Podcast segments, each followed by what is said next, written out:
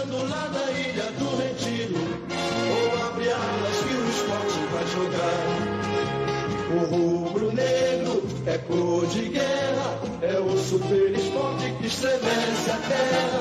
Chegando lá na ilha do Retiro, ou abre alas que o esporte vai jogar.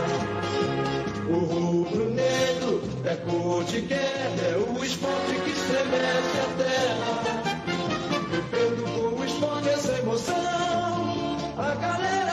Agradece muito mais. Quem não fala no esporte é mudo, casar, casar e ter esporte, tudo. Chegando lá na ilha do Retiro, vou abrir alas que o esporte vai jogar. O rubro-negro é cor de guerra, é o super esporte que estremece a terra. Chegando lá na ilha do Retiro, vou abrir alas que o esporte vai jogar.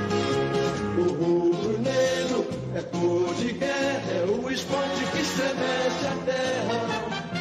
Vivendo com esporte essa emoção, a galera se engrandece muito mais. Quem não fala no esporte é mudo, casar, casar e pelo esporte, tudo. Quem não fala no esporte é mudo, casar, casar e pelo esporte, tudo. O esporte é tudo para mim. Tô doido pra ter outro jogo do esporte pra eu ir.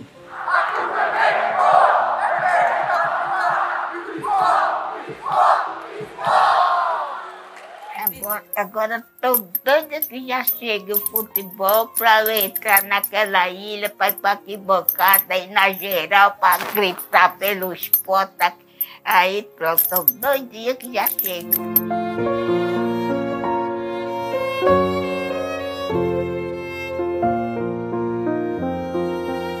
Essa aqui foi tão trabalhada no, no interior, Nazaré da Mata, em Carpina e aqui no Recife, são aqueles dali, muito trabalhadas. Estou aqui com a graça de Deus, tudo lá de cima, quase tudo aqui na terra inteira. É aquele dali gosta muito de mim. Um dia de domingo o trem chegou. Aí chegou uma senhora. Ela disse, aí disse, vem cá, faz tempo que você mora com essa mulher? Aí eu disse, ela é boa para você? Aí eu disse, é não, é não. Ela é muito ruim. Eu não tenho direito a nada, só faço trabalhar. Você quer ir lá para casa? Disse que eu digo onde? No Recife. Aí eu disse assim, tem esporte lá? Ela disse, tem. Eu digo, então vamos embora. Então eu vou. Aí quando eu vim para aqui, para o Recife, aí tinha o clube vermelho e preto, pronto. Eu entrei dentro, pronto, até hoje, desde 1950.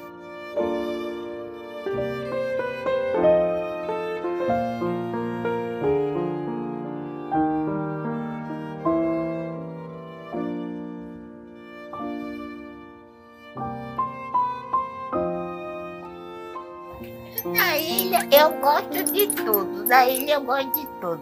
Mas na arquibancada, na geral, na geral, aqueles torcedores torcendo, tudo, gritando pelo esporte. Aí eu, pronto, eu fico louquinha, fico doida aqui que já chega o futebol pra eu ir pra ilha. Tem de estar presente. Futebol sem mulher não dá não. Tem de mulher, tem de que anima. Mulher anima mais do que os homens. Os homens só querem esculhambar, mulher não. Mulher vem mesmo ver os jogadores jogar. Tem nada tá de esculhambando não. Tudo bom, dona Maria? Vem conhecer aí a aí. Seja bem-vindo aí, tá? Dá o Durval aqui. É...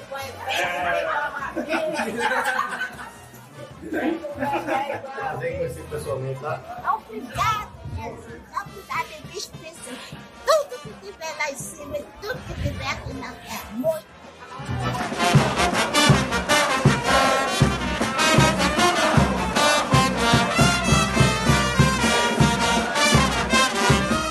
É uma sensação muito grande, nunca que eu esperava na minha vida. Se eu já tinha, agora que eu ainda vou ter mais. Mais alegria pelo esporte.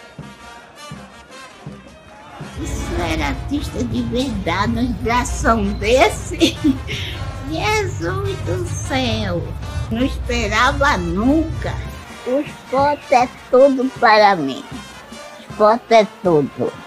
Um beijo para a torcida do esporte, todos os torcedores do esporte, todos os admiradores do esporte. Adeus.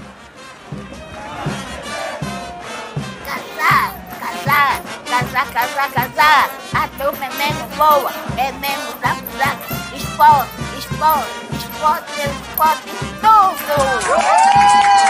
Viva Dona Maria! Viva!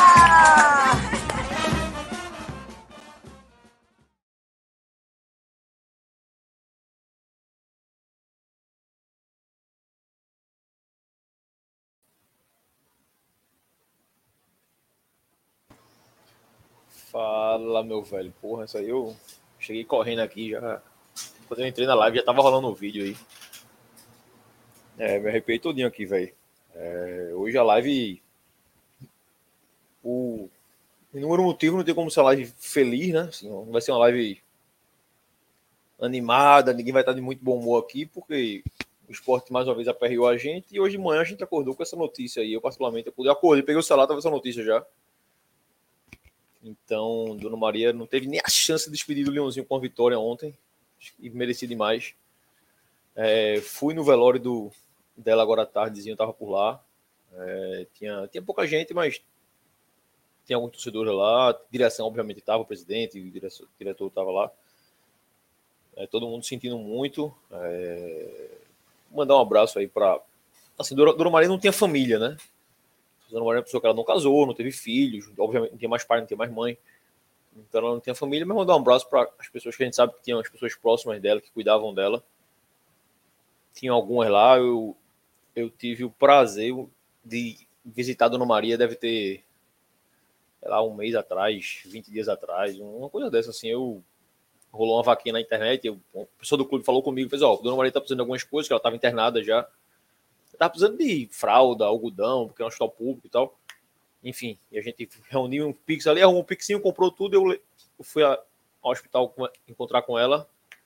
E ela tava bem, assim, obviamente, é uma pessoa de 98 anos, mas tava bem, deu um sorriso, vestida de esporte, tudo de esporte no quarto dela, no hospital, na, no lugarzinho dela. Então, um abraço para geral aí que, que é mais próximo da família de Dona Maria, que tem como família, tá todo mundo sentindo muito é uma daquelas pessoas, Luquinhas e Laudenor, que que transcendem, né? Assim, Dona Maria não é é quase um é, é, um ídolo, né? Tipo, eu ia falar que é quase um jogador de futebol, mas é isso, é um ídolo, né? Aquele cara que tipo um Magrão, por exemplo. O Magrão deixa de ser da família, né? Ele é do esporte, né? Então você fica meio que o cara é nosso. Então todo mundo acaba sentindo muito a quando acontece algo assim. Dona Maria descansou, mas com certeza vai, onde ela tiver, ela vai estar tá olhando pelo Leãozinho, porque é daqueles casos de amor, né, Luquinhas?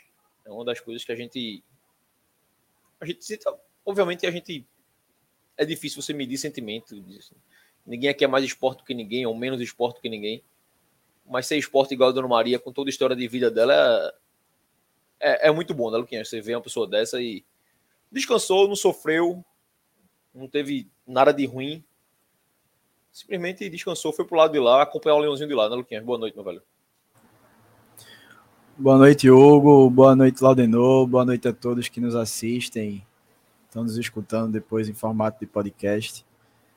É, como tu falou, Hugo, não tinha como começar esse programa, essa live de outra forma. E aí, nesse momento, o jogo fica em segundo plano. Mesmo que o Sport tivesse vencido ontem de 10 a 0, porque hoje é um dia triste, um dia que uma das grandes torcedoras do esporte, da história do esporte, nos deixou. E uma torcedora que deixou um legado enorme de muita luta, principalmente para as mulheres, de ser uma torcedora que abriu caminhos, deu exemplo de como se portar em arquibancada, como uma verdadeira torcedora e como ela bem falou, né? É, mulher sabe torcer. A gente viu isso nos jogos em que a gente teve a presença de mulheres, crianças e PCDs. E homem só sabe fazer brigar. E Dona Maria tá certíssima. Então, fica essa pequena homenagem aqui da gente.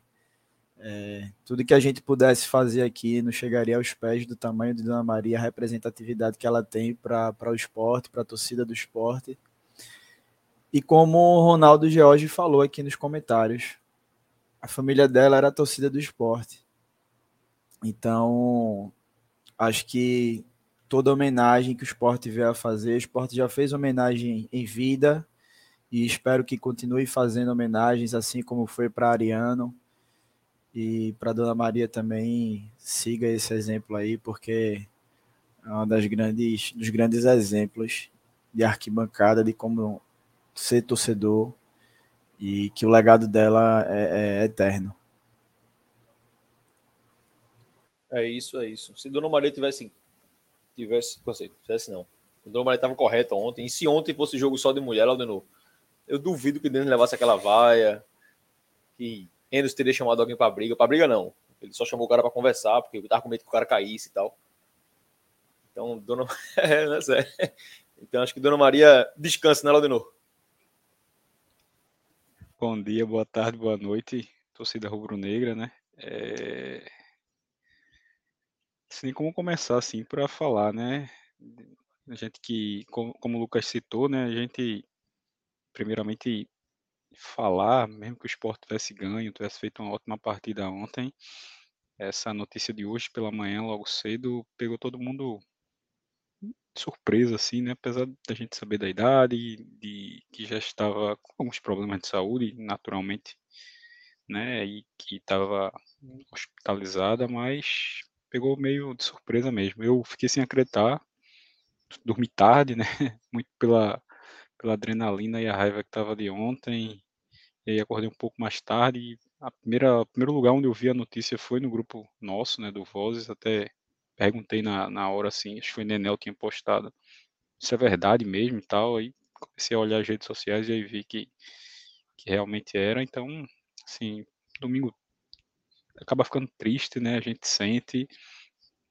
É, faço da, das palavras de vocês minhas também, assim, de que a família dela era a gente, esporte, todo mundo aqui que faz o Vozes, o pessoal aí da, do chat também, que também faz o Vozes junto com a gente, mas do outro lado aí, né, é, é, sempre presenciou Dona Maria, né, aquela festa, aquela, aquela alegria imensa, toda vestida de rubro-negra sempre, seja na sede, seja em qualquer parte da, da arquibancada que ela tivesse, Frevano, citaram aí até no grupo, na frente da, da Treme Terra, quando a Treme Terra é, tocava ali, né? Então é, é, algo que deixa a gente triste, né? Mas sabemos que é o dia de cada um, chega, então que ela tenha uma boa passagem, que seja recebida por Deus aí de braços abertos, tudo de melhor para ela, né? Que o clube também, assim, acho que o clube agiu de uma forma bem, bem legal com ela, bem merecida, né? Posso dizer assim, porque as homenagens para ela não, não começaram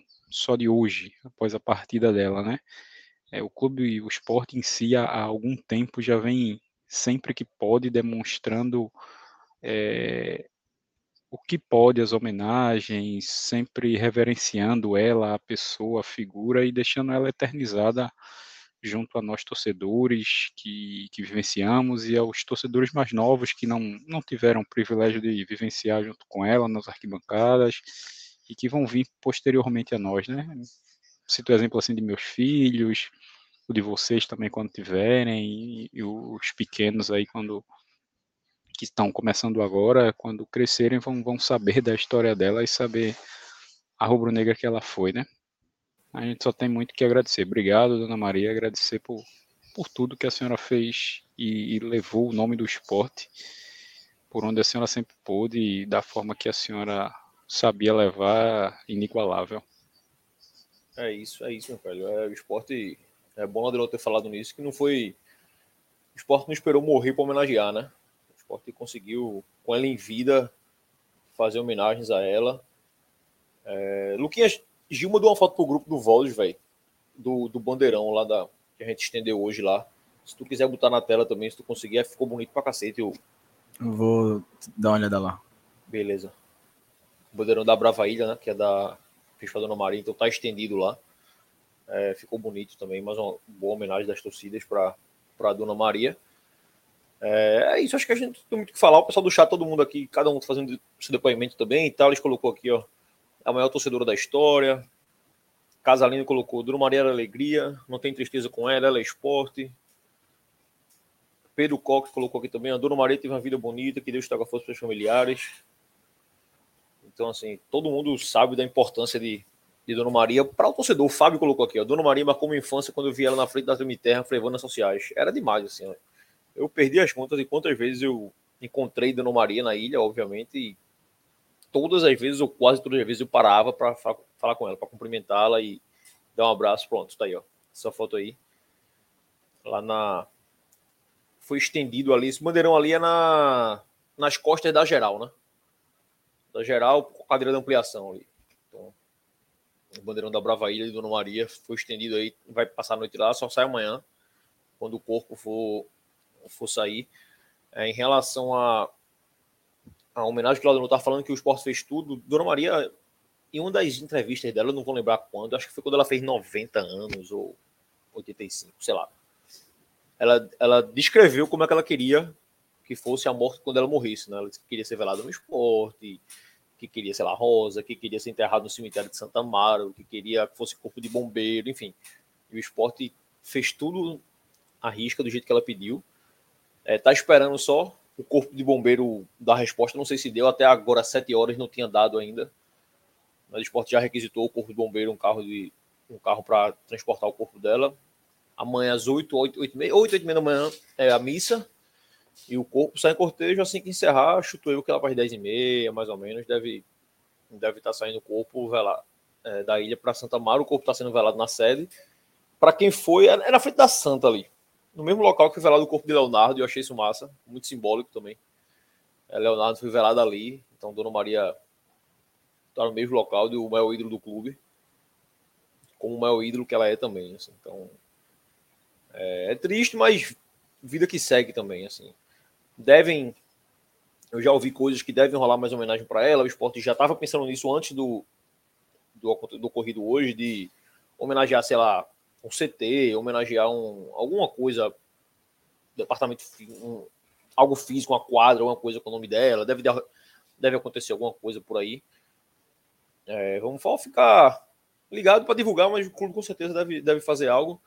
Aproveito também para só citar Zé do Rádio, que é um cara que hoje eu comentei, inclusive, lá no velório. É um cara que está se esquecendo já. As gerações mais novas não lembram do Zé do Rádio, porque não viram, obviamente. E o esporte, ao contrário do que fez com a Dona Maria, Zé do Rádio é um cara que ficou meio esquecido. Acho que foi passando, passando, o pessoal esqueceu de cultivar a memória do Zé do Rádio, que era o torcedor mais chato do Brasil, assim, disparado. Zé do Rádio era famoso. Zé do Rádio tem entrevista de, porra, de Zagalo, de Luxemburgo, dizendo que quando viu jogar em Recife era um saco, que tinha um cara atrás do banco com rádio gritando no jogo do cara o jogo todo e tal. Então, deve acontecer alguma coisa também para a Praça do Rádio, espero que aconteça. E os torcedores símbolos, né, velho? Assim, eu cito muito esses, esses dois que eram muito de jogo, que eu via, eu, eram duas pessoas que eu via direto na ilha, mas obviamente tem Ariano, que é um cara que o esporte tem a camisa para Ariana esse ano, não precisa falar mais nada, né? Então, e vários outros aí. Então é legal, é legal o esporte cultivar essa memória do, dos torcedores símbolos, porque nada mais é, Luquinhas, que a gente sempre fala, né? É torcedor, né, velho? É amor, né, velho?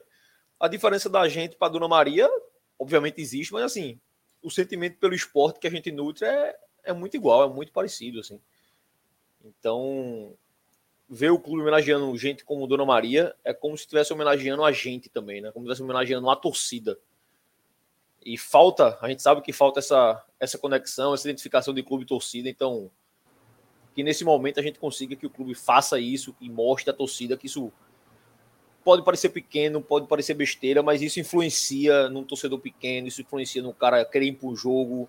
Esse sentimento que, porra, o clube me reconhece, o clube me acolhe, o clube acolhe a torcida isso é, isso é muito importante. Chegou um comentário de Almirante, ó, Almirante tá aí, ó, o Vasco tá bem. O Vasco tá bem, não, tô até por fora como é que tá o Vasco. Nunca tá bem, né? Mas não sei o quanto tá ruim.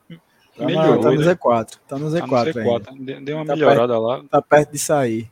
É, contrataram meio mundo de gente lá, deu uma arrumada. Boa, boa, boa. Daqui Almirante mudou aí. Que Deus conforte o coração dos familiares, amigos e torcedores do esporte. Linda homenagem, admirando cada vez mais esse clube, história e sua torcida.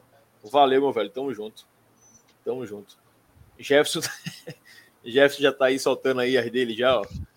Falta homenagear Pedro Lacerda, o grande presidente, que pegou o clube quando que nem queria. Foi a, exatamente essa aspa aí que Pedro Lacerda falou na, na reunião do conselho. Ninguém queria, tá certo, ninguém queria, só ele. Thales botou aqui, o Zé do Rádio, Marivaldo merece o mural. Não não, calma, Thales, ô Thales. Thales, Thales, na moral, Thales. Dá, dá uma segurada. Zé Thales, do uma segurada. Rádio. Zé do Rádio eu via Zé do Rádio até com mais frequência, porque Zé do Rádio morava Muito. próximo de onde eu morava. É, massa. Zé do Rádio morava lá no Bongi, ali, morei muitos anos no Bongi. Ele morava lá também e sempre via ele com, com frequência, além do estádio, perto de casa. E gente boa. Zé do Rádio era, era gente boa demais e maluco pelo esporte também. Tem E história esse mural até existe, né? Existe, existe. Tem. Tá ali já na, na é perto Magrão, Magrão, Magrão, Zé do Zé Rádio, do Rádio, Maria, Ariano. Ariano, Acho que só. Duval. Duval tá também. Acho que Duval tá. Duval tá. Aí Leonardo tá em cima. No, É, ali Leonardo onde tá o quer bandeirão ali. Isso, é. Então, tem até colher de pau ali, pô. Então, tem. A turma tá sendo homenageada aí. É, bora se bora, Luquinhas. Tinha mais alguma coisa? Agora já já pode ir pra desgraça. Pode pro jogo já, Já. né?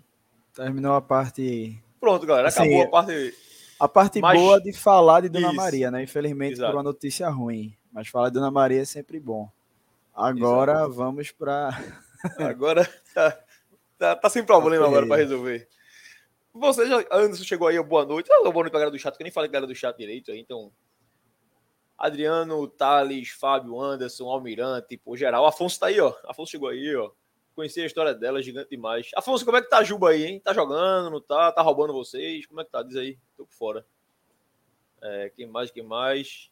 Afonso, se o Bahia ganhou hoje, foi o final de semana do caralho pra Afonso, né? Porque o Vitória levou seis, não foi isso? Acabou seis mesmo? Mas tá parado, né? Eita, A, é, data da- FIFA, né? A data FIFA, exato. Melhor ainda, o Bahia não teve nem a chance de perder, o Vitória levou uma surra. Bom, grande final de semana para Afonso, então. Ó, tem por superchat aí, ó. Vitor Azevedo. Boa, meu velho. Valeu, valeu demais. Que Deus receba a Dona Maria de braços abertos, ela sempre vai marcar a torcida. Eu lembro muito dela, Cabuloso também marcou. Cabuloso marcou também, negativo, que é chato, caralho. Mas, mas passa, acaba aguenta. Eu tenho que fazer, né? Tem que fazer. A alcunha dele faz jus mesmo. Faz jus mesmo, faz jus mesmo. É, Vamos embora falar desse jogo, velho. Jogo assim, primeiro, expectativa que a gente tava véspera de jogo, essa expectativa eu tava. Eu tinha certeza que o Sport não ia ganhar, tá? Eu tinha certeza que o Sport não ia ganhar. Não vai ganhar esse jogo, pô. Não tem condição, não, pô. Não tem condição de ganhar esse jogo, não. Eu fiz o pré-jogo com quem? Foi Daniel. Daniel, ó. Nenel, Dudu, Marcelo, Marcelo, acho. Marcelo, né? Não lembro se o Marcelo fez. Enfim. E eu falei no pré-jogo, eu digo, veja, a chance do esporte não levar gol é zero. O esporte vai levar gol. Tinha uma linha de, uma linha de quatro ali atrás, que a gente não sabia se era Eduardo Everton, né? Mas era Chico, Renzo e Filipinho. Gol o esporte vai levar, pô. Tem como não levar gol. Minha dúvida era se levava dois ou três. Eu até falei, acho que dois a gente leva. Quero saber se a gente vai fazer três. Acabou fazendo três, né? Mas leva aquele outro gol. Então, assim, eu tava muito descrente no jogo de ontem. Eu falei pra. Eu não sei se eu falei no aniversário de Luquinhas isso, eu falei assim que eu sentei na arquibancada, que, porra, se o cara me desse antes do jogo, bicho, tu aceita empatar hoje, desde que tu tenha certeza que ganha do ABC sexta-feira, eu tinha assinado o empate. Eu tava com muito medo de perder o jogo ontem pela quantidade de desfoque que a gente tinha. Mas, quando sai a escalação, público, porra, teve muita gente na ilha ontem, eu não esperava aquele público tão grande, assim, eu achava que ia ficar na casa dos 20 e tal. No máximo bateu 24. Foi, acho que foi o terceiro maior público do ano na ilha. Foi só o Ceará, Retrô e esse. É, E o desenrolar do jogo, véio, foi me dando a sensação de que, porra, acho que o Leãozinho vai ganhar hoje, velho. O Leãozinho tá, tá bem em campo, tá com a postura boa.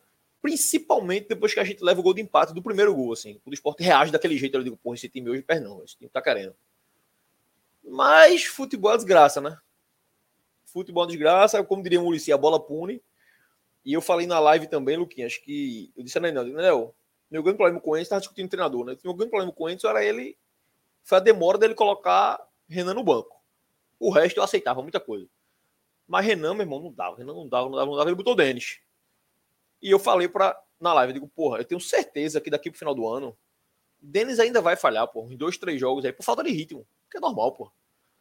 O problema é que ele não pode mais falhar, que tá em reta final. E calhou de ser ontem, né? Ontem ele ele falha. Eu não cheguei a ver o gol na televisão, mas claramente ele falhou. No, acho que no segundo e no terceiro ele sai errado. No segundo ele sai errado, e no terceiro ele vai dar um chutão, perde o tempo ali, a bola acho que trisca no cara do, do Criciúma, enfim. E calhou de ser ontem, Luquinhas. O esporte ontem. Eu acho que faz um jogo ok. Acho que o esporte não jogou mal ontem. Óbvio que o resultado é uma merda, mas acho que o esporte não jogou mal. Se não tivesse tido sete minutos de acréscimo, tivesse tido só quatro, eu acho que hoje a gente ia estar aqui bem mais tranquilo. Porra, o time reagiu, o time jogou bem, mostrou, mostrou vontade, que não estava mostrando tudo. Mas a bola puniu no finalzinho, e aí, Luquinhas, quando a bola pune, velho, tudo desaba, né? Ninguém presta, nenhum jogador presta, o treinador é burro, o presidente é ruim. Mesmo que. E eu quero dizer isso que tivesse ganho também, ia ter muita gente que é jogador que não presta, treinador que é burro também, não muda muita coisa, não. Mas que a balança pesa um pouquinho pro negativo, eu acho que dessa semana, Luquinhas, vai pesar mais. Eu acho que vai pesar mais do que deveria. Esse resultado de ontem, eu acho que pesou muito do jeito que foi, Luquinhas. O que é que tu acha, velho? Hugo, é, a gente pode até debater, queria mais para frente destrinchar os culpados, né? Que a gente, a cultura do futebol brasileiro Isso, a gente culpado. tem que falar de escalação ainda também, passar por tudo, é. Isso.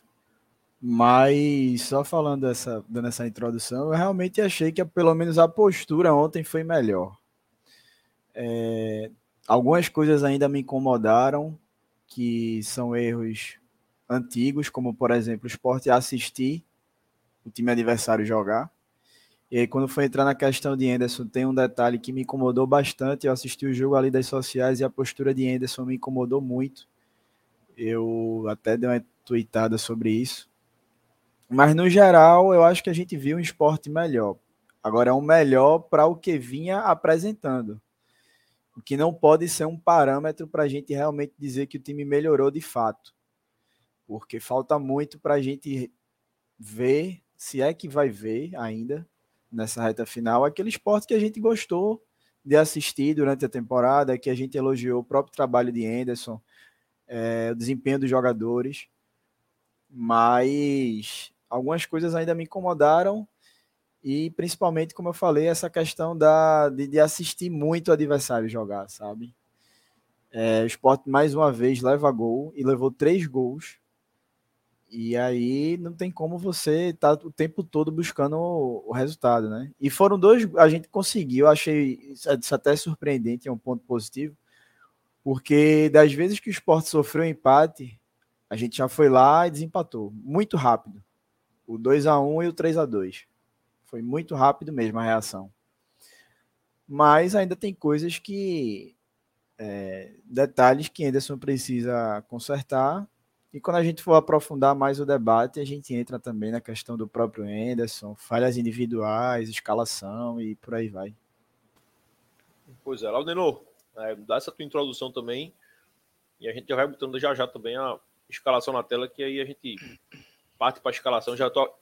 A galera no chat aqui já tá falando de goleiro, de Renzo. Normal, eu... né? Torcida do esporte é isso. Porra, eu, eu comentei ontem, eu fiquei puto na vaia com o Denis. Apesar de entender a, a vaia, mas. Renan fez merda de janeiro até setembro, velho. Não foi vaiado daquela maneira nenhuma vez. Aí Denis errou no jogo e errou mesmo. E é vaiado daquela forma. Torcida do esporte tem, tem, tem vezes que parece que o cara merece passar raiva mesmo. Porque, porra, merecia um Renan mesmo. É por aí mesmo. É, sobre a introdução do jogo, assim, Hugo, acho que estou uma linha de pensamento parecida com a de Lucas, assim, eu acho que alguns pontos melhoraram, postura, aquela pressão sobre saída de bola, parte do primeiro tempo, mas eu não acho que no, no geral o Sport fez uma boa partida, não. Acho que fez uma partida melhor que as últimas, que as últimas tinham sido tenebrosas, né? Principalmente as fora de casa. É, acho que melhorou, mas aí também, como já foi dito, também alguns erros, né, que a gente vai destrinchar mais para frente, culminaram com, com o resultado não vindo. Mas eu acho que precisa de uma melhora bem maior para que a gente tenha, no mínimo, algo parecido com o que a gente teve no início do campeonato, se é que a gente vai ter, para que a gente, ao menos, é, possa competir e não deixar a, o G4 escapar, né?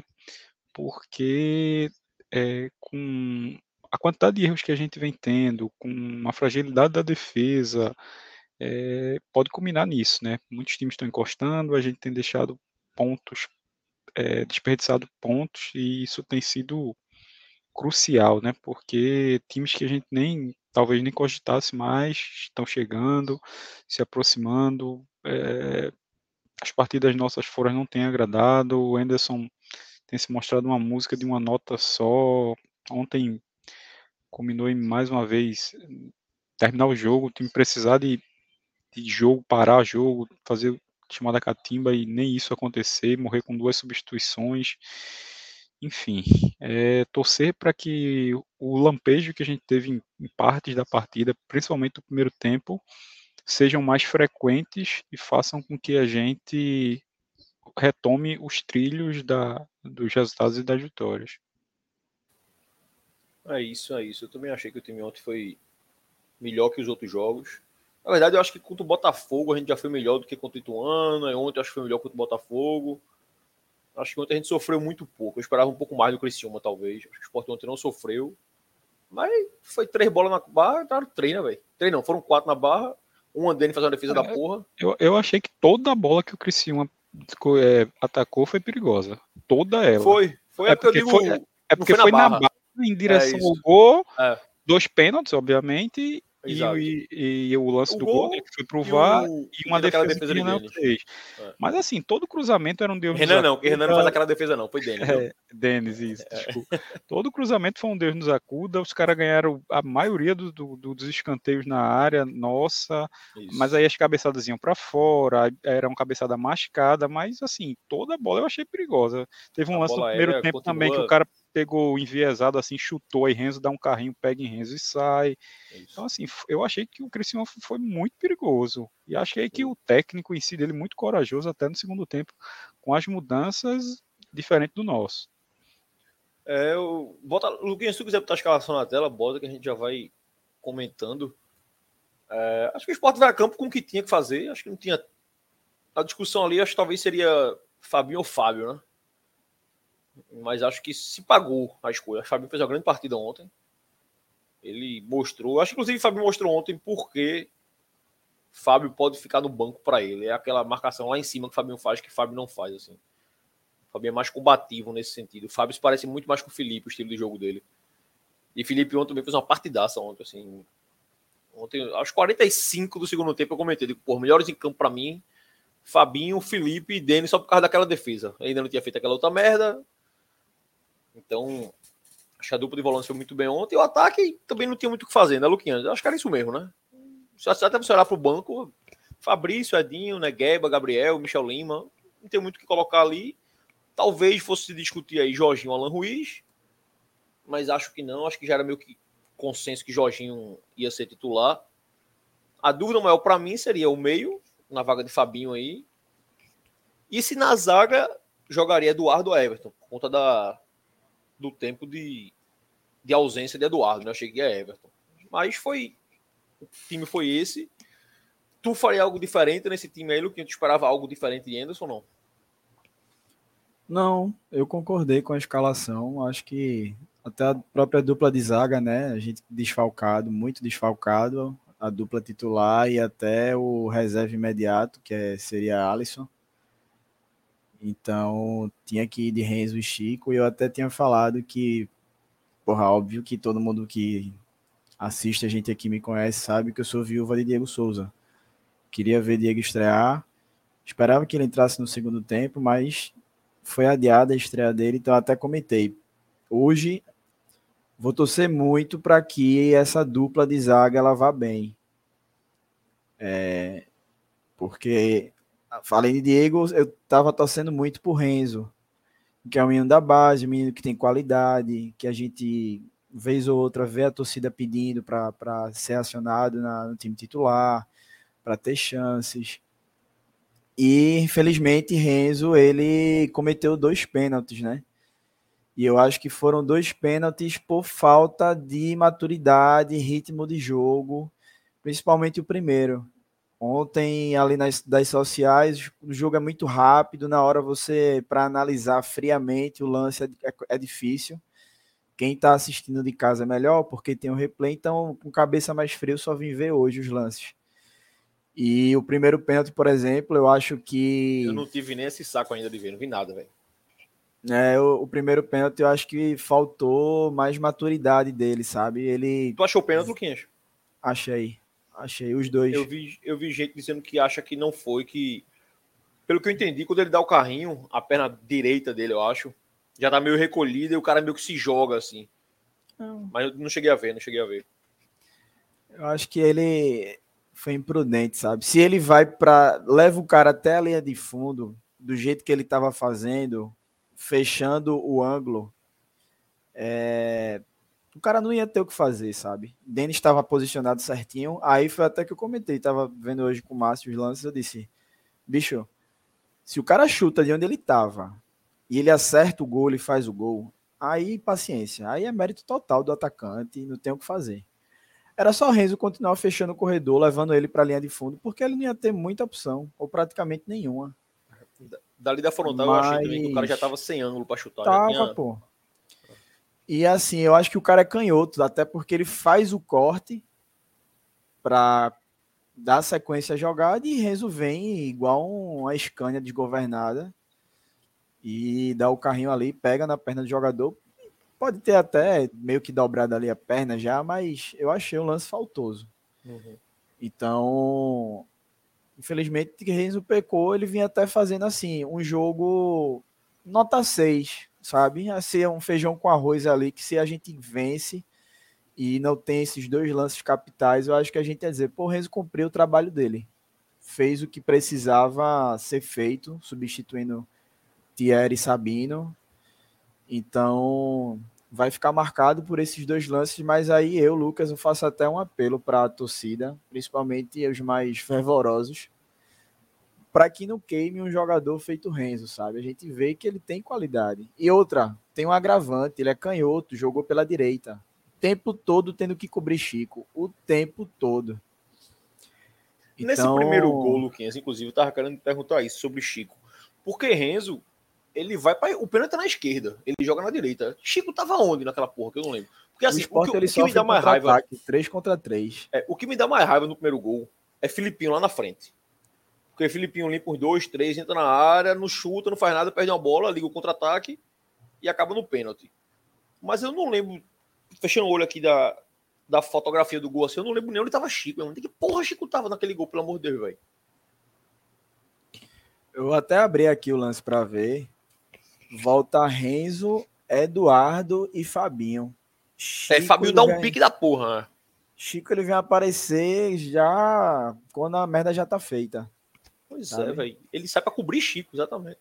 Então, o primeiro pênalti é, realmente é um, uma, uma confusão, um efeito dominó, além da imprudência de Renzo, né? Sim. Mas só voltando para a escalação, acho que não tinha que Anderson fazer, não. Ele foi bem na escalação inicial. E a gente acabou com essas duas fatalidades, né? Esses dois lances aí individuais. E aí, mais para frente, eu quero até comentar o. Eu acho que foi o gol que deu impedimento e depois o juiz validou, porque tem um negócio que me incomoda muito, mas depois a gente comenta sobre isso. Boa, Laudenor. Escalaçãozinha. Era por aí mesmo, não tinha muito o que fazer? Tinha não, Hugo. Como o Lucas citou, as nossas opções da zaga, os titulares e o reserva imediato não estavam disponíveis.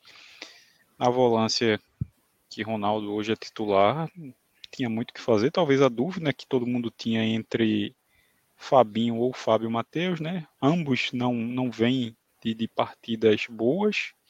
Mas aí, quem, qualquer um dos dois que entrasse é, acho que não seria surpresa, era só uma dúvida mesmo. É, e acabou o Fabinho fazendo uma, uma baita partida. É, e a lateral direita, que a gente, eu, eu, eu, pelo menos eu tinha visto a notícia de que Eduardo estava tá, liberado. A dúvida era se ele teria condições de já iniciar é, de cara, né? Senão ia, iria ficar no banco para ser uma opção no segundo tempo.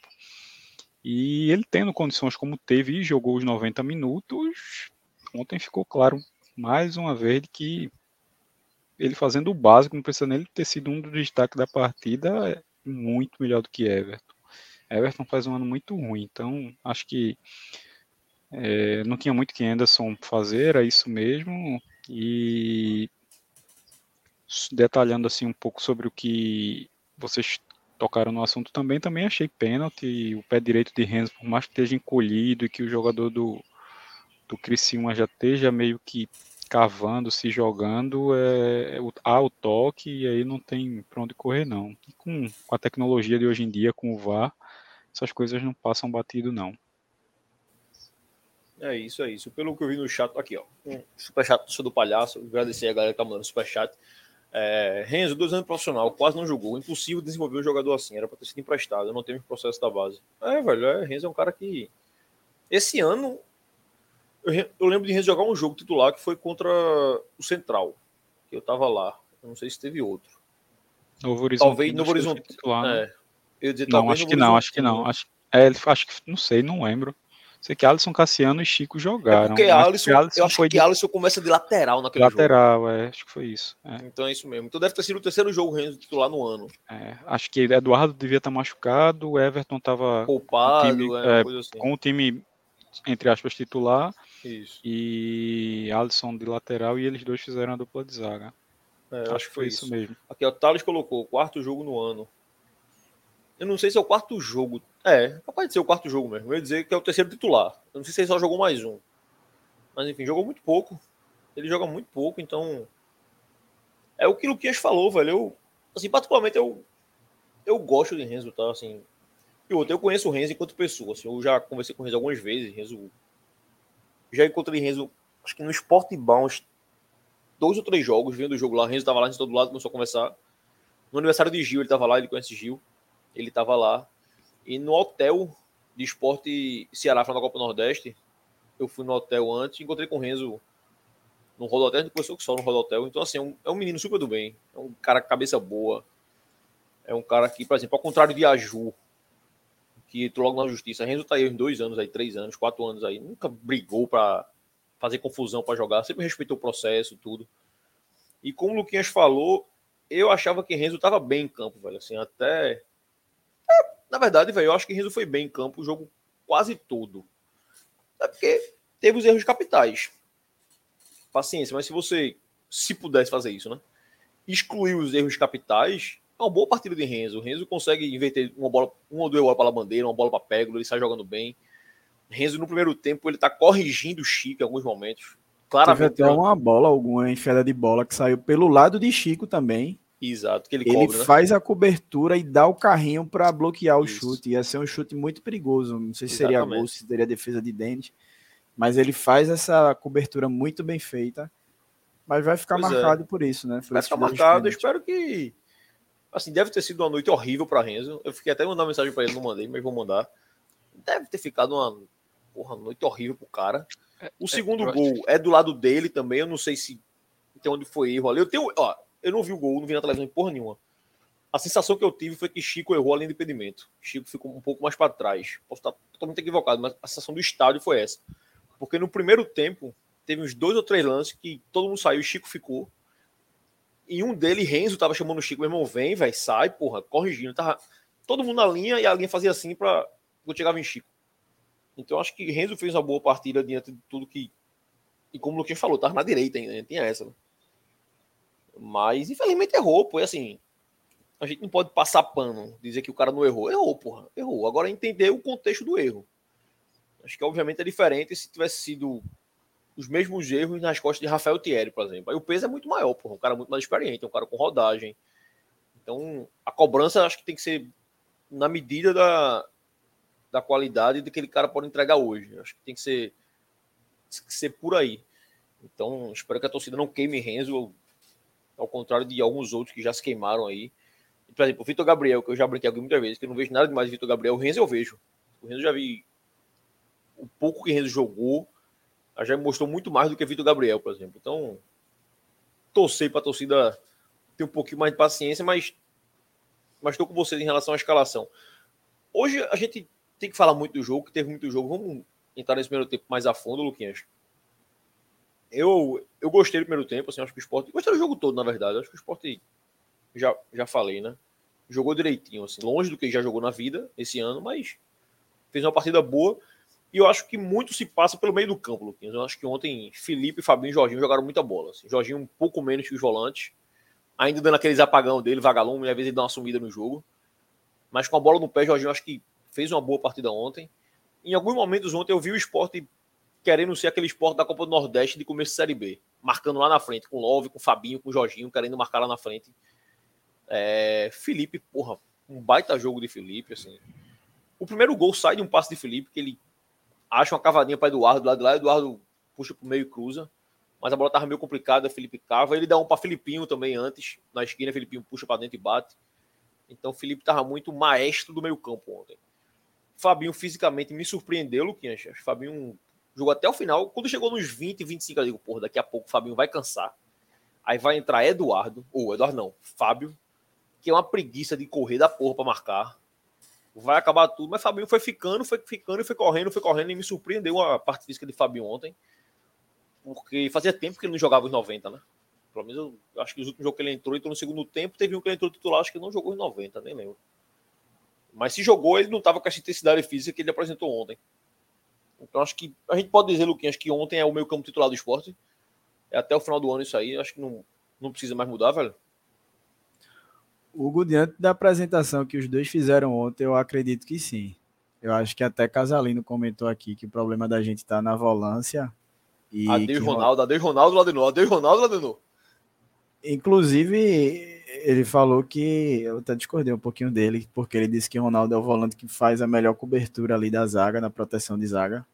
Deixa eu até ver aqui a, o comentário que ele usou, porque eu queria entrar nesse debate que ele levantou justamente para elogiar a partida de Felipe e também a de Fabinho. Eu até comentei no grupo, Laudenor respondeu na hora. É, eu disse assim: eu não consigo precisar se Fabinho realmente está fazendo uma grande partida, porque a visão que eu estava ali das sociais é aquela visão que a gente lá da frontal fica vendo de cima e é muito melhor. A das sociais é aqui, reto. É por então isso você não vê a disposição. Erra, é, baixo, eu acho que é isso. Tem que assistir o jogo lá da, do lá placar. Cima, é. é melhor.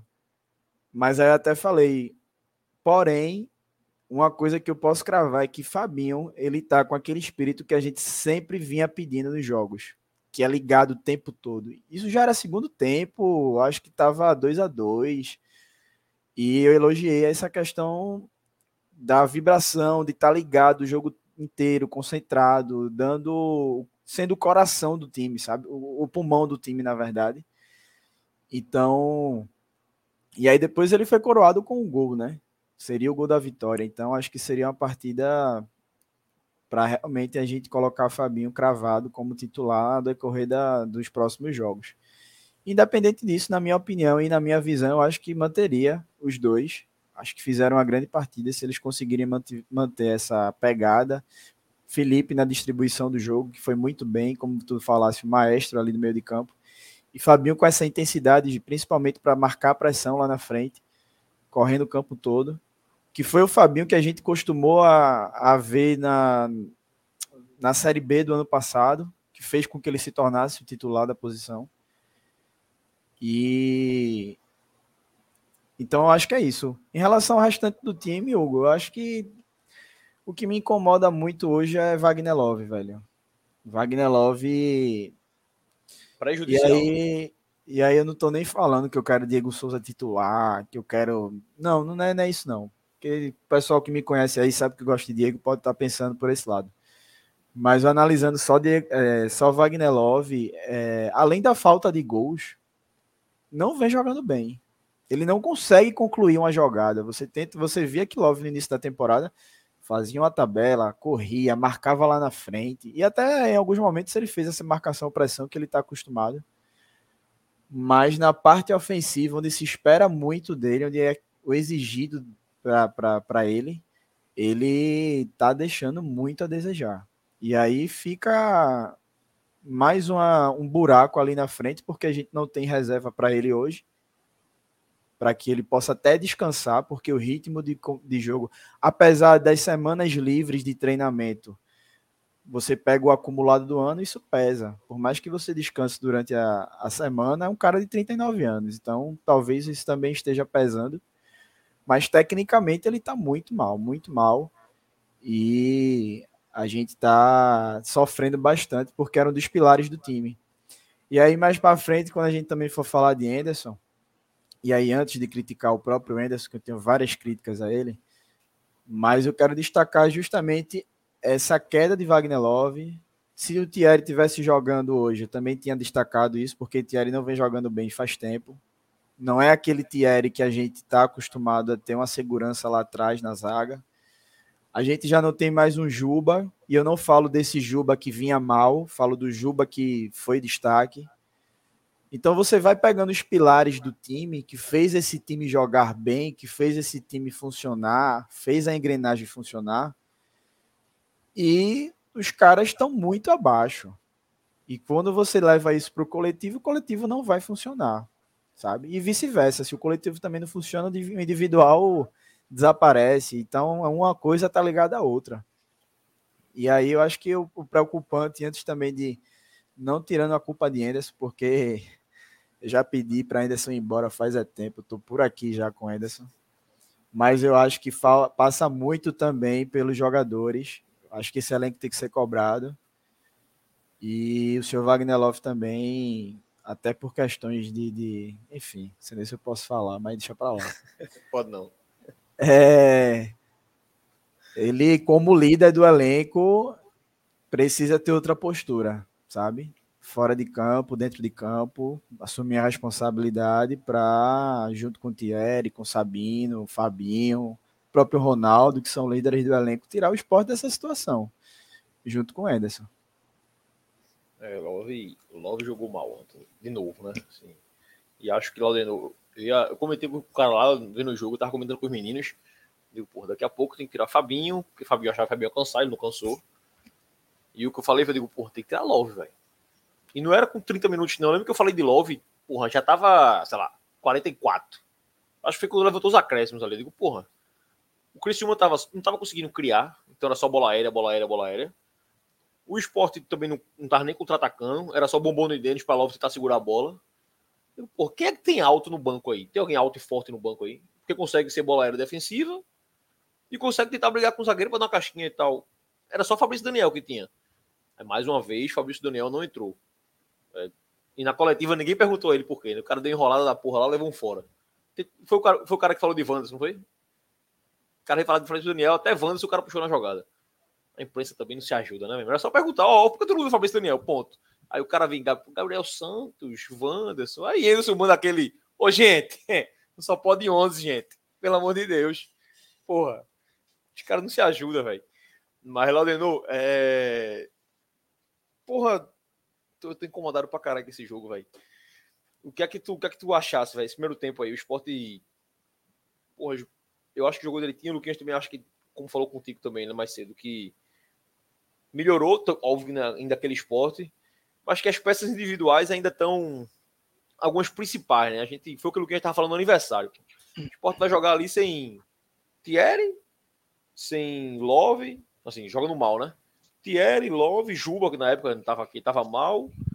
Aí volante, Fabinho, que era o melhor volante da gente, não estava. Fábio também estava mal.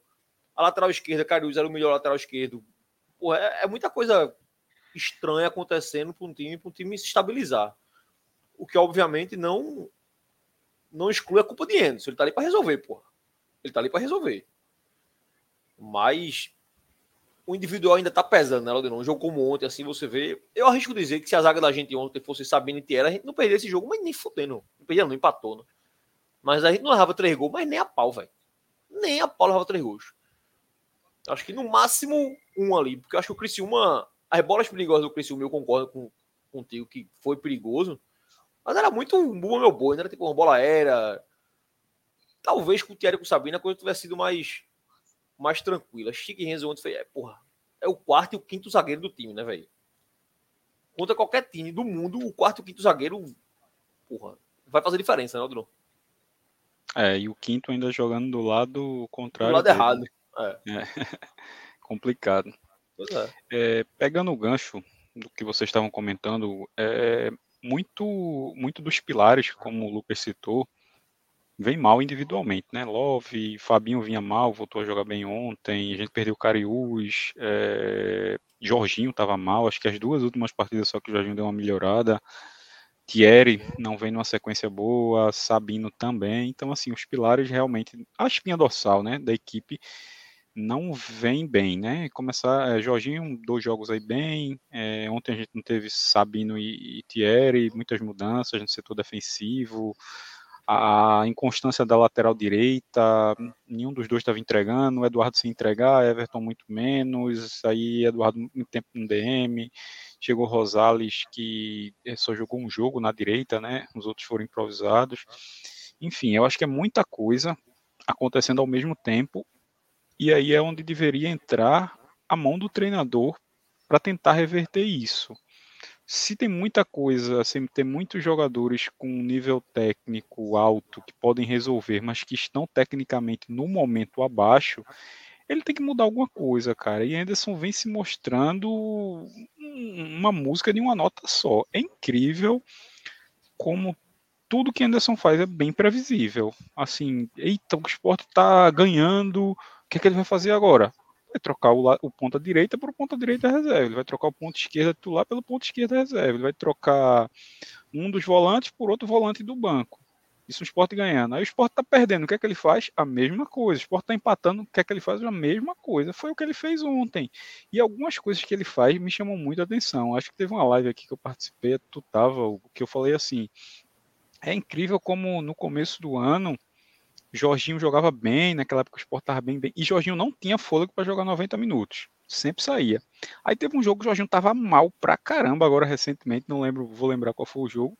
E Jorginho jogou os 90 minutos, porra. Acho que se foi Tom Bense, Guarani. Acho que foi um jogo Isso fora, Luquinhas. Foi um, um jogo desse aí, bicho. Tipo, quando ele tava bem, o Sport voando, jogando bem, ganhando tal, tal. Jorginho não aguentava. Tinha um físico que não aguentava é 90 minutos. Aí ele voltou de lesão, foi titular, obviamente não estava com essas condições físicas todas e ainda assim estava mal no jogo, jogou os 90 minutos. Aí ontem o Jorginho estava fazendo uma partida decente, de ok para boa, aí saiu. Aí, aí tem a queda. Aí aquela substituição de sempre, lá bandeira por Edinho. Lá bandeira ontem fez uma partida ok. Isso não comprometeu, também não foi aquele brilho todo. Aí aí entra Edinho, que faz tempo que Edinho não vem jogando nada. Bicho inventa, faz uma outra coisa, bota esse tal de Negueba aí para jogar, bota Fabrício Daniel, bota qualquer coisa, mas fazer, bota até Everton, que podia reforçar a marcação do lado direito ali, fazendo a dobra. Outro também, Eduardo, apesar de ter feito uma partida ok para boa ontem também, é um cara que também nunca joga os 90 minutos. Ontem jogou voltando de lesão. De lesão. Como é que explica isso? Tem coisas no esporte aí... que você fica. Volta aí um tempo, quando Eduardo antes de se lesionar. É isso. Se, se toda partida que Eduardo era titular, não tinha essa substituição também. Sai Eduardo, entra, entra Everton, sempre, sempre. Ontem, eu, ao momento nenhum, eu achei que ele também estivesse entregando ou cansado, sem correr, não. Mas é incrível como ontem ele voltando de lesão jogou os 90 minutos. Como é que explica essas coisas no esporte? Eu não sei. Onde eu, eu, eu particularmente, eu estava agoniado ontem, acho que pouco antes até do gol, botei no grupo nosso lá. Pô, é, é desnecessária essa pressão que a gente está levando. Ele vai morrer com duas substituições mesmo e tal. Tá, a mensagem tá até lá. Daqui a pouco, pênalti. É incrível, ele não fez nada para mudar aquilo, pô. Então, assim, é, é, pegando, eu até estendi entrando em assunto que talvez a gente falasse posteriormente. Mas era só para enfatizar que Anderson não muda as coisas, as coisas que ele precisa mudar, se peças individuais, que são, o exemplo maior é Wagner Love, não vem rendendo, não vem tomando decisões é, corretas na hora de, de, de, jogo passado até que eu, que eu participei aqui, eu até disse, é incrível como ele domina uma bola de costas, fazendo o pivô e faz aquela giro, ele sempre gira para a perna que não é a boa dele, ele gira para a esquerda. No é, primeiro é, tempo é um... ontem, tem uma bola, que eu acho que inclusive a bola que Felipe então, o cara, acho que é Eduardo que dá pra Love, na entrada da área, assim, ele vai dominar da esquerda, a bola escapola, se domina errado a bola. Aí ele briga, a bola sobe pra Felipe, Felipe dá pra Filipinho, Felipe faz uma jogada assim. Assim, uma bola daquela, três meses atrás, Love ia dominar da esquerda, ia cair bonitinho, ia dar de canhota, podia não ser gol. Mas ia fazer a jogada. Hoje em né? dia ele não tá conseguindo, velho. Não ele tá consegue. Tá mal.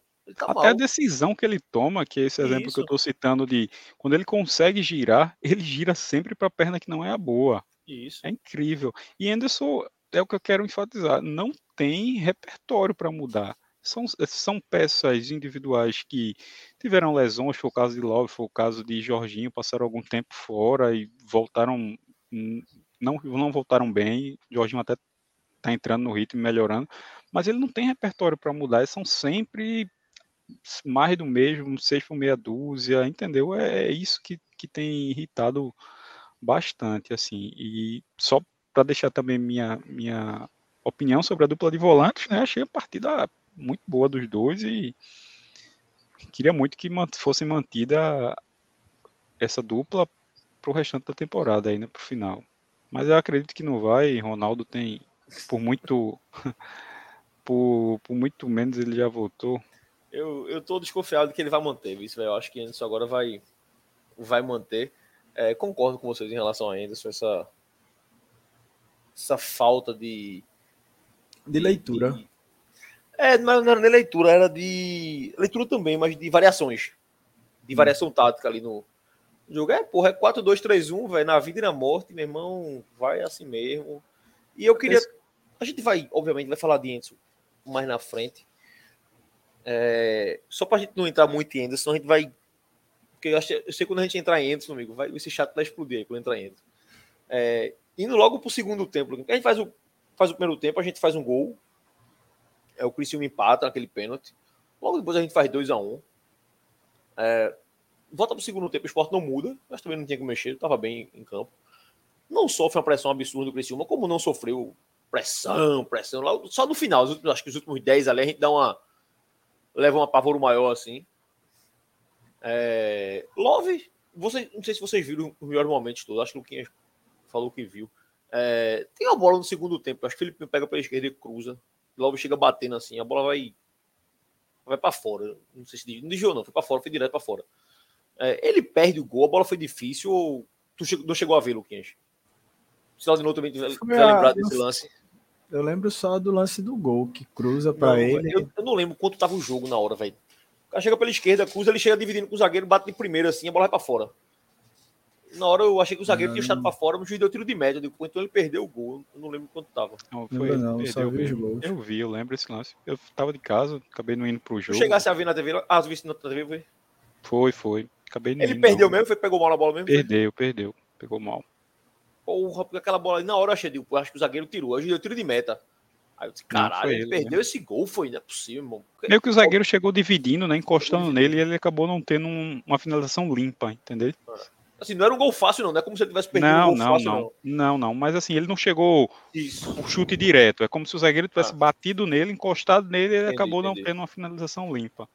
Pronto, beleza, beleza. Eu fiquei isso na cabeça e tinha, tinha esquecido. Teve a outra que. Eu vi alguém falando no chat aqui, eu fiquei com sensação no estádio também, que o, o juiz foi mal pra caralho. Acho, acho que no Voz a gente praticamente não fala de juiz, velho. Não, não lembro. Achei assim. não, velho. É isso que eu te perguntar, hum. tu viste na televisão, na televisão a sensação é outra. Foi tranquila a arbitragem? Achei, achei normal. Foi. Eu não Beleza. tenho que reclamar da arbitragem também, não, sinceramente. Até, eu... até debati com o Lucas no, ontem, até no grupo, quando o Lucas perguntou sobre um pênalti, não foi, Lucas? Que a bola, se a bola tinha batido na mão ou não e tal. É, o de Fabinho, né? O cabeçalho, né? Isso, nada. Até pega, mas o cara tá com o braço todo colado, colado né? assim, nada, nada. Porque eu vi alguém reclamando aqui no chat, e eu, no estádio, eu fiquei com sensação na frontal, velho, de que, mesmo esse juiz de hoje tá meio estranho. Não roubando, não, mas assim, eu fiquei com a sensação de que tava muita faltinha. Eu olhava, tipo, essa bola foi falta, porque ele não dava.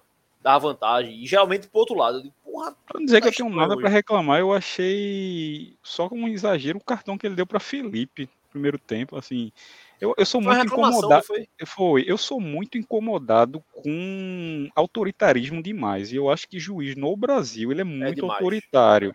Por exemplo, há uma falta, um pênalti, qualquer coisa que, que eu discorde, eu sendo jogador contra o meu time, eu não posso ir falar com o cara, não. Exato. Seu juiz, tudo bem, eu não vou chegar e se eu, se eu, se não vou xingar, mas professor, né, que os jogadores costumam chamar, professor, não foi, não sei o que, eu não posso argumentar com ele, não. Eu acho muito é, é, autoritarismo demais.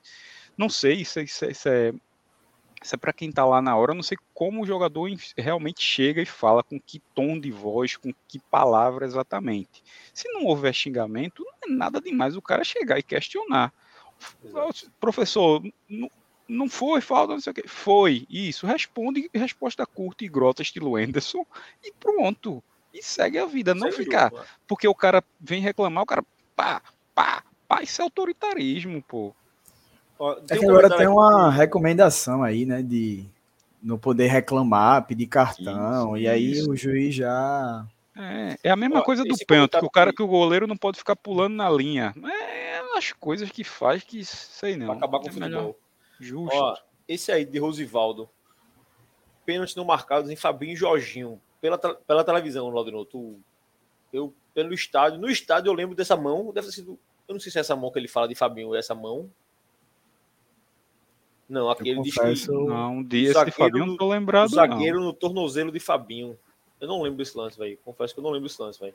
Eu não, Não, lembro também também não vi ninguém comentando sobre isso, não. não. Ah. É, eu, não- eu realmente não lembro. Não, não lembro. Só Oswaldo. pegando esse comentário de Anderson aí, logo de novo, o problema é que os caras reclamam De tudo, de tudo e tal. Bicho, o Anderson, se for falar reclamação e erro, o- o- os erros são bem maiores que as reclamações. É, A arbitragem é O muito VAR, o VAR tá aí e a turma erra a torta e a direita, bicho. Por exemplo, teve um lance Não, ontem, no, primeiro tem. tempo, que eu tava ali na frontal, eu tava bem na linha do impedimento na hora, assim. E foi um impedimento claro, velho, do cara do. Impedimento, tem um- o cara tava uns 10 metros na frente. Aí Renzo volta, porque o cara tá sozinho, o juiz não deu, o, Ren- o zagueiro não pode esperar, né? Então o Renzo é um bombom do, do zagueiro deles, Renzo dá uma cabeçada pra frente, a bola se destrincha, pai acaba numa finalização do Criciúma. Irmão, Renzo só cabeceou a bola, porque tem um cara do Criciúma atrás, porra. E ele não sabia se o juiz ia dar impedimento ou não. Por que não levanta a porra da bandeira? Dá impedimento ali, acaba a jogada, bate aqui, ó. É óbvio que o cara participou do lance, velho. É Se não aquela fosse história isso, ele não tinha também da, cabeçado. recom- Agora, meu irmão. da recomendação, né? Deixa o lance seguir que esperar, exato. final, não sei o Aí, ao mesmo tempo, tem o lance do Wagner, quando é gol, só vale a jogada imediatamente antes. Tem que ver o começo da jogada. É, porra, esse lance de Renzo mesmo, porra. A finalização do Criciúma rolou, sei lá, um minuto depois. Eu não sei se se rola o gol, o VAR volta pra dizer, ó, bicho, há um minuto e meio atrás teve impedimento que não deram, não. Eu não tenho a menor ideia. Porque eu já vi dar, já vi não dar. Tem umas coisas na arbitragem que é foda. É isso, que eu acho que é isso que lá eu tava falando, Anderson. O cara segurar essas coisas dentro de campo é foda, irmão. Meu irmão, o cara tava impedido, parceiro. Levanta essa porra aí, essa bandeirinha aí. Teve um lance também, que acho que foi impedimento também. Que o juiz bota o apito na boca pra dar. Ou foi falta? Não foi falta. Sei lá, velho. Ele, primeiro tempo também. Ele bota o apito na boca, tira. Claramente é feio. Botou pra, pra dar e, meu irmão, deixa rolar. Porque se for gol, vai me chamar. Meu irmão, dá, porra. Tu não tá vendo que foi o negócio. Tem atitude, vai lá e dá. Mas a arbitragem aqui é. Não, vai dar não. É fraca demais, porra. Olha o comentário de Jefferson aí sobre o lance do Jorginho. Foi nada. Lembrei agora. né? Se foi esse aí, foi nada. O cara É, eu- sobe, o cara é mais alto que ele, sobe atrás, meio que aquele coisa, mas os braços aqui, cabeceia a bola, nada. Eu não lembro, não. Sair nem fora, é, é- é justamente no lance do gol. É batido, aí Jorginho sobe com o cara, o cara corta, a bola vai pra lateral. Aí Filipinho bate aquele lateral, Nossa, que é o gol, que é o segundo gol, né?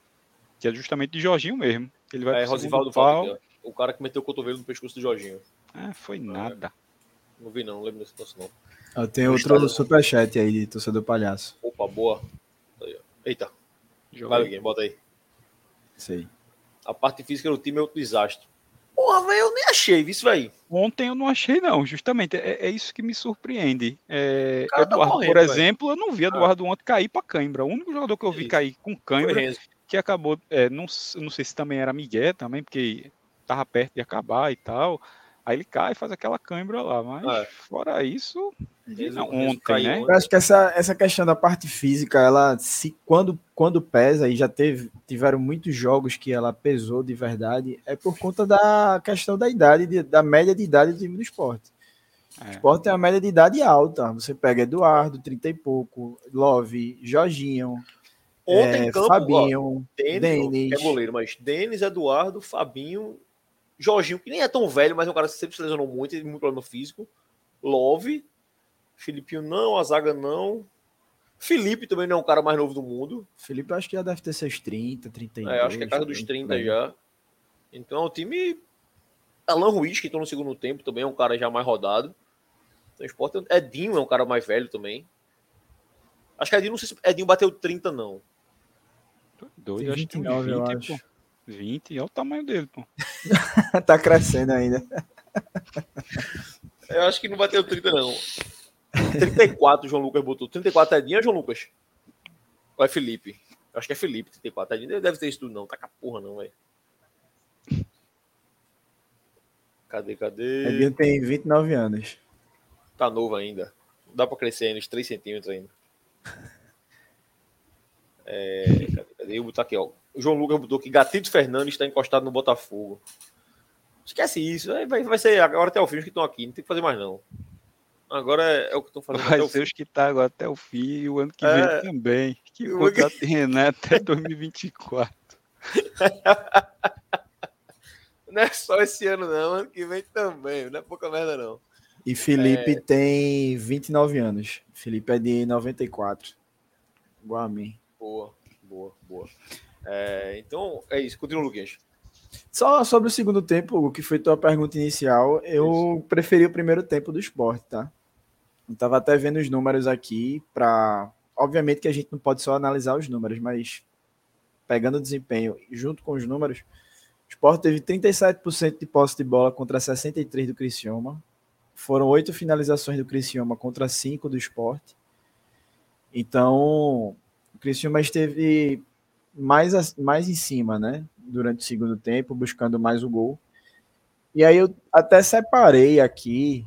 Eu não vou botar o lance para rolar, porque é, é da- da- das imagens do, do, do Premiere, pode dar bronca aqui pra gente. Vou botar a imagem só, só a imagem parada, porque me chamou a atenção o posicionamento do esporte. O É o primeiro lance do gol, é?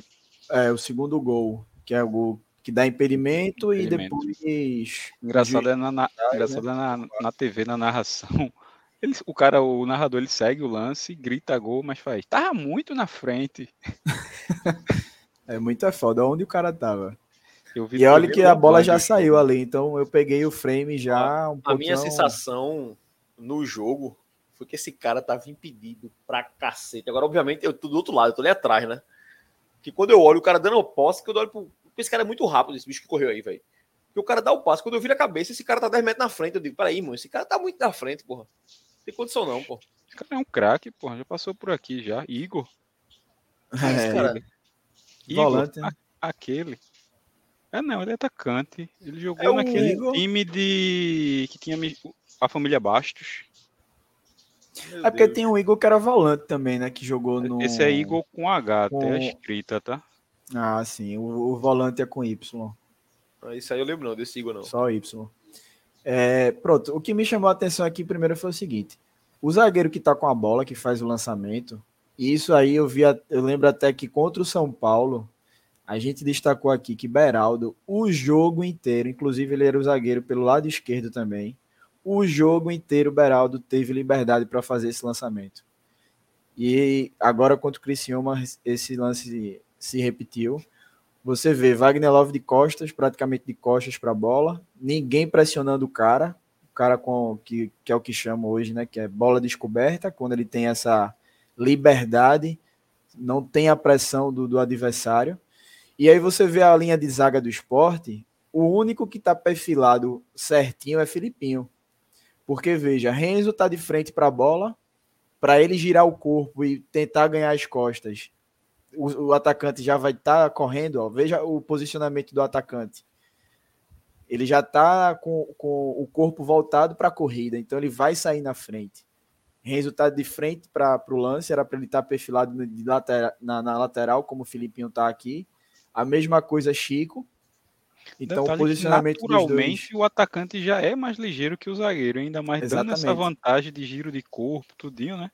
nessa bola, nesse tipo de lance aí, quando o zagueiro ele tá, o zagueiro ou o volante, ele vai fazer esse lançamento, o perfilamento da zaga tem que ser lateral para justamente dar tempo dele conseguir ganhar as costas e se recuperar.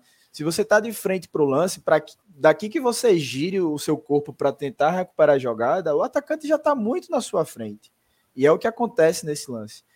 E aí ele ganha facilmente as costas tanto de Chico quanto de Renzo. E além da linha burra que fizeram aí, você vê Eduardo e, e Renzo até um pouco mais acima, mas Chico e Filipinho. Eu ia falar isso. Eduardo e, e Renzo condições estão ali pra- dois e Filipinho e, e, e Chico, E Chico. em outro alinhamento, né? Exato. Então, assim, é, é, um, é um erro coletivo. Começando lá na frente, por Ah. não ter pressão, e eram 20 minutos só do segundo tempo. Se fosse, sei lá, 49, o time já cansado, mas 20 minutos, essa pressão deveria estar sendo feita lá na frente. E o outro erro, Só pegando você- o lance do VAR, tá, Lucas? É, foi puxada a linha só em Chico mesmo. só em Chico, né? Então acho que o Só. Felipe é, ele estava ali próximo, mas eu acho que não daria condição, não. E outro agravante, se você olhar lá em cima da imagem, tem outro cara aqui que se ele manda a bola, não sei se o cursor do mouse tá aparecendo aí pro pessoal, Tá, tá Mas lá na ponta direita, cara também tá sozinho. Então, assim, a bola veio nas costas de Renzo, mas se fosse lá nas costas de Filipinho, poderia ser um atacante, um, um- ataque perigoso também. Então é um erro coletivo, começa lá na frente na falta de pressão e o perfilamento corpora- é, corporal da zaga também está completamente errado. E o, o lance do, do gol, o terceiro gol, deixa eu só colocar aqui rapidinho também, que me chamou a atenção.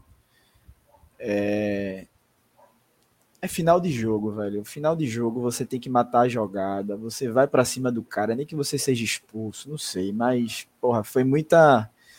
Isso aí já é depois de Denis sair jogando errado, a bola cai no pé desse, desse jogador do Criciúma. Ele já dá o tapa aí, né? E eu acho que quem tá na marcação aí é Felipinho. Isso é Porra, Felipinho. né? cara, velho. Derruba o cara, leva o amarelo. Se tu tem segundo amarelo, leva o vermelho, mas derruba o cara. 49 minutos, sabe?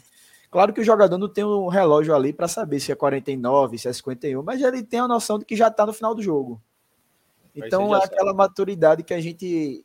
Aquela malandragem que a gente já disse que falta ao esporte. A gente não vê o esporte. É, é o time que menos faz falta, é o time que menos recebe amarelo, é um time que só cerca. Então, mais uma vez, por falta de É o combate. falta de vigésimo em desarmes na Série B. Exatamente. Então, assim, porra, mata a jogada, porra. Então, assim, são, esse- são esses dois e esse lances que lance aí- destacar que acabou. Você vai pegar, Renzo cometeu dois pênaltis, realmente. É, são lances capitais. São o auge, é o auge dos erros que o Sport cometeu na partida. São os dois pênaltis de Renzo.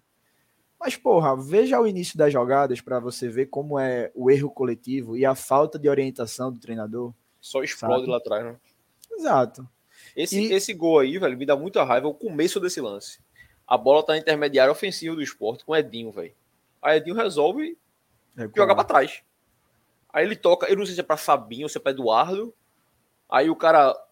Vou tocar pra trás também. Tá, vou jogar na jovem ali. Aí joga a bola pra Denis, aí Denis erra, obviamente. Denis errou também. Mas assim, o erro começa lá em Edinho, porra. Pra que recuar aquela bola, porra? Pega a bola, toca o cara no meio, porra, aparece, leva pro fundo. Vamos tentar acabar, acabar o jogo aqui na frente.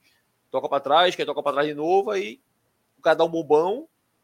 Vendeu o bombom errado, ele demora pra dar o chute um pouquinho, aí pega errado na bola. E essa imagem que tá no frame aí, tá travada, você vê que não tem volante, né? Tá Filipinho tá com o cara ali em cima. Aí tá Chico, Renzo, Eduardo. Assim, eu concordo com tudo que está sendo dito, mas eu acho que o chute de Denis em si não era esperado por ninguém. E Isso faz com que realmente esteja esse buraco aí, né? Também, também, também. Aí o time um tá saindo, né? O time espera a É, bola lá na frente. Ju, Justamente.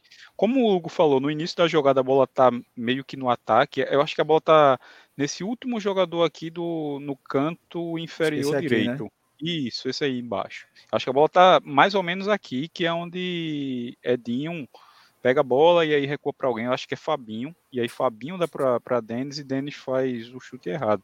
Aí, meu velho, que achar que os volantes vão estar ali na posição correta é difícil, né? É, é- é um conjunto de erros, de erro em cima de erro, né? E aí é onde entra a leitura de Anderson, que Laudenor destacou, de sempre fazer a substituição 6 por meia dúzia. Se ele vê que você já tem o quarto e o quinto zagueiro no time, e você vê que sua zaga ela tá sendo bombardeada, bombardeada assim, entre aspas, né? A bola que chegava, chegava com facilidade. Porra, mete três volantes, final de jogo.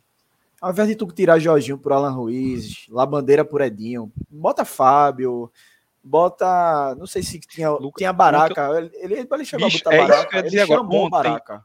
Eu tava tão desesperado aqui em casa, vendo meu filho assistindo. Eu não fui pro jogo justamente por isso, ele, tá- ele quebrou o pé essa semana. Aí tá com o pé na bota aqui e tal. Mas ele ia jogar, aqui. não. Se ele não ia jogar, ele pode ficar e você ir pro jogo. Não tem desculpa, não. Pelo amor de Deus também, né? Aí eu não ia, ele pode nem pisar no chão, pô. Aí eu deixei ele pedindo as coisas pra minha mãe direto aqui, não. Aí eu acabei ficando, né? É... Eu tava tão desesperado ontem com o sufoco que a gente tava dando, que eu tava querendo Baraca, pô. Se, se Renzo jogou pouco, imagine Baraca. Mas eu tava querendo, porque. Eu pedi Baraca eu também. eu, eu sei que é uma estatura alta. Ia fazer um três zagueiros ali, sei lá, jogava Renzo pro lado esquerdo, deixava Chico como se fosse um, um líbero e, e, e, botava ele na direita, que é direito, acabou-se. Tava pedindo até baraca. Eu tava desesperado que eu tava bola na área, lançamento, cruzamento, não sei o que, toda a bola os caras conseguiam dominar, conseguia dar um chute, mesmo que machucado, para fora, ganhava um escanteio, isso já tava irritado, velho, irritado. E aí a galera pode até falar assim, ah, Anderson, se ele tivesse feito isso, ah, Anderson recuou o time e mesmo assim o Criciúma foi lá e empatou. Ah, é, botou a bunda na parede, não era para fazer isso.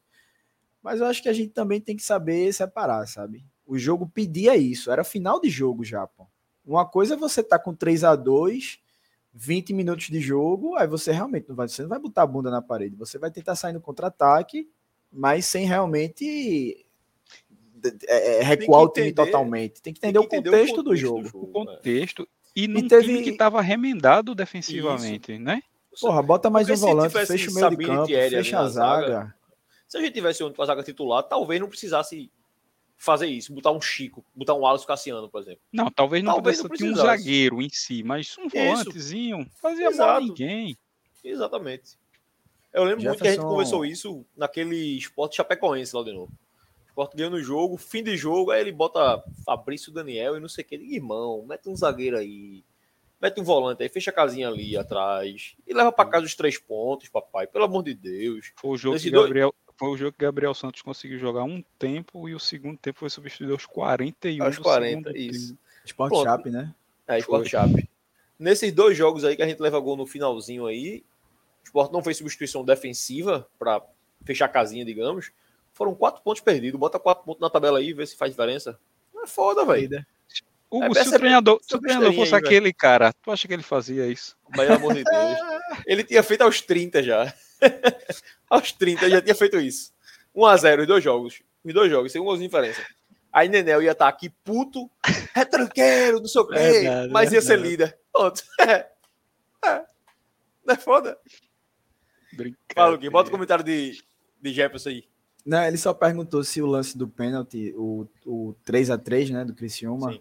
que Denis erra, realmente foi como o Hugo tinha, tinha descrito, né, que a bola vai sendo atrasada, que Renzo tenta dominar, ele toca para Denis também, Denis já domina, e aí, pronto, justamente, o lance que eu descrevi do segundo gol do Criciúma, que era para o esporte fazer a pressão, o Criciúma fez em cima de Denis.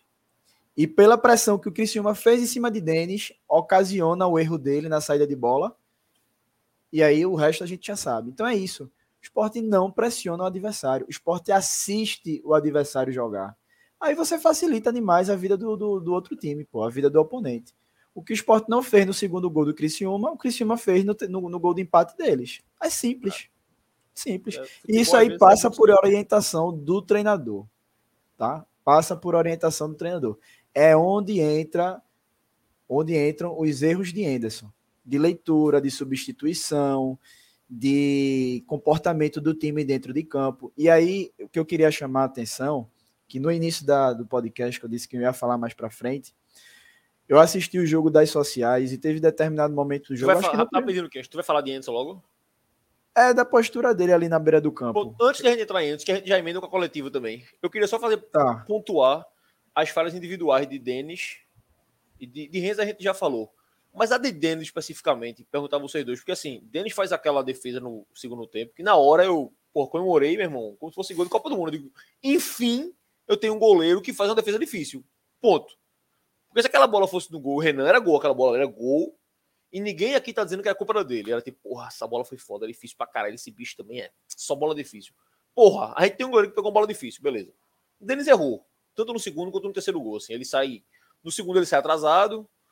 E no terceiro ele chuta errado a bola. Poxa, não tem como dizer que ele não errou. Mas aí, minha opinião, eu queria ver de vocês dois. Vocês acham que é um erro, obviamente que é um erro técnico, Mas assim, é um erro técnico de jogador ruim ou mais um erro técnico de jogador que claramente tá sem ritmo, velho. Principalmente o segundo gol, assim. Que vai, acha que vai chegar e não chega.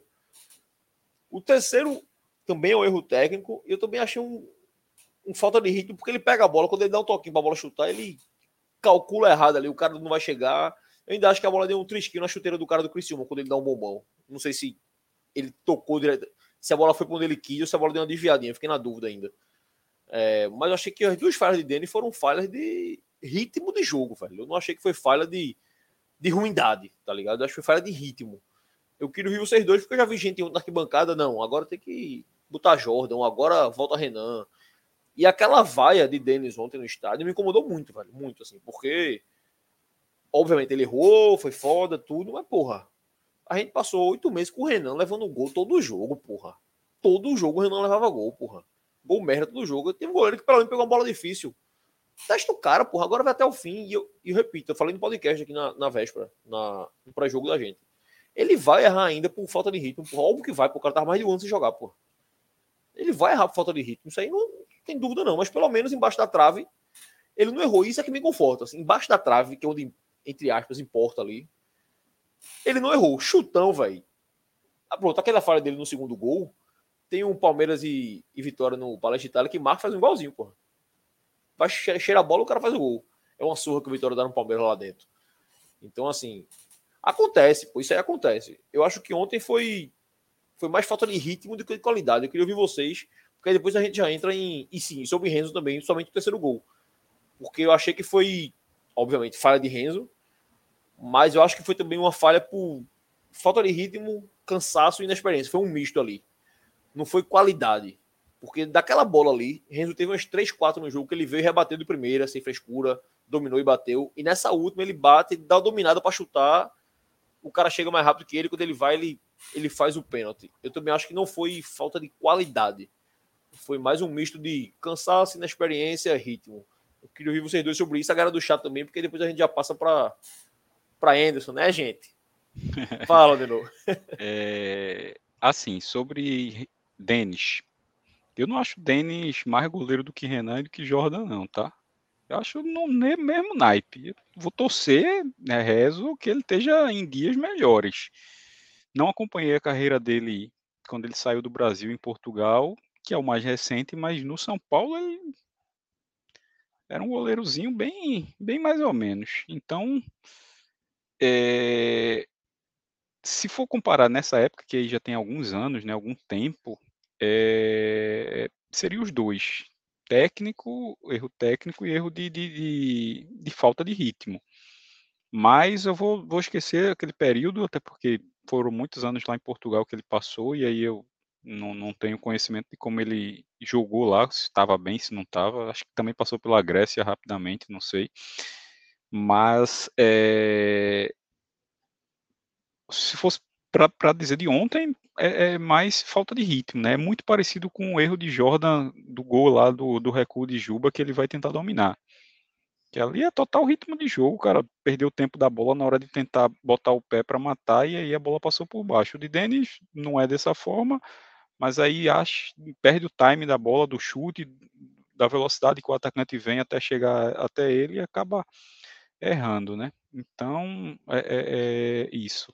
E sobre Renzo, no lance do terceiro gol, eu que vi bem, que vi pela TV e reprisou mais de uma vez, até por ter sido pênalti, ele consegue tom, tomar a bola, evitar o, o atacante de passar a primeira vez. O atacante tenta, Aí ele bate no pé esquerdo dele, e aí ela bate e volta para o atacante. E aí o atacante dá outro tapa, e aí ele vai tentar tirar, e aí acaba batendo no, no, no, no, no pé do atacante e derrubando, fazendo consequentemente o pênalti. Acho que também é, é, é, inexperiência, cansaço, que no lance anterior, um minutinho, dois antes, ele tinha caído com cãibra, enfim, acho que é, isso pesou, né? ele poderia ter sido mais utilizado, mais rodado e isso ter sido evitado, né? Que aí é um debate que a gente entra em Anderson mais para frente lá no, no, no, quando a gente for falar da coletiva e do, do, do, debate que ele fez lá com jornalistas. Luquinhas, é, sobre Denis e Renzo. E depois, Luquinhas, já emenda o, o pódio, que a gente faz o pódio rapidinho entre Anderson. É, no caso de Denis, eu acho que talvez ritmo de jogo, mas eu acho que foi mais erro técnico mesmo. Ali o cara vai chutar a bola, e aí, como eu destaquei, ele erra porque ele é forçado ao erro.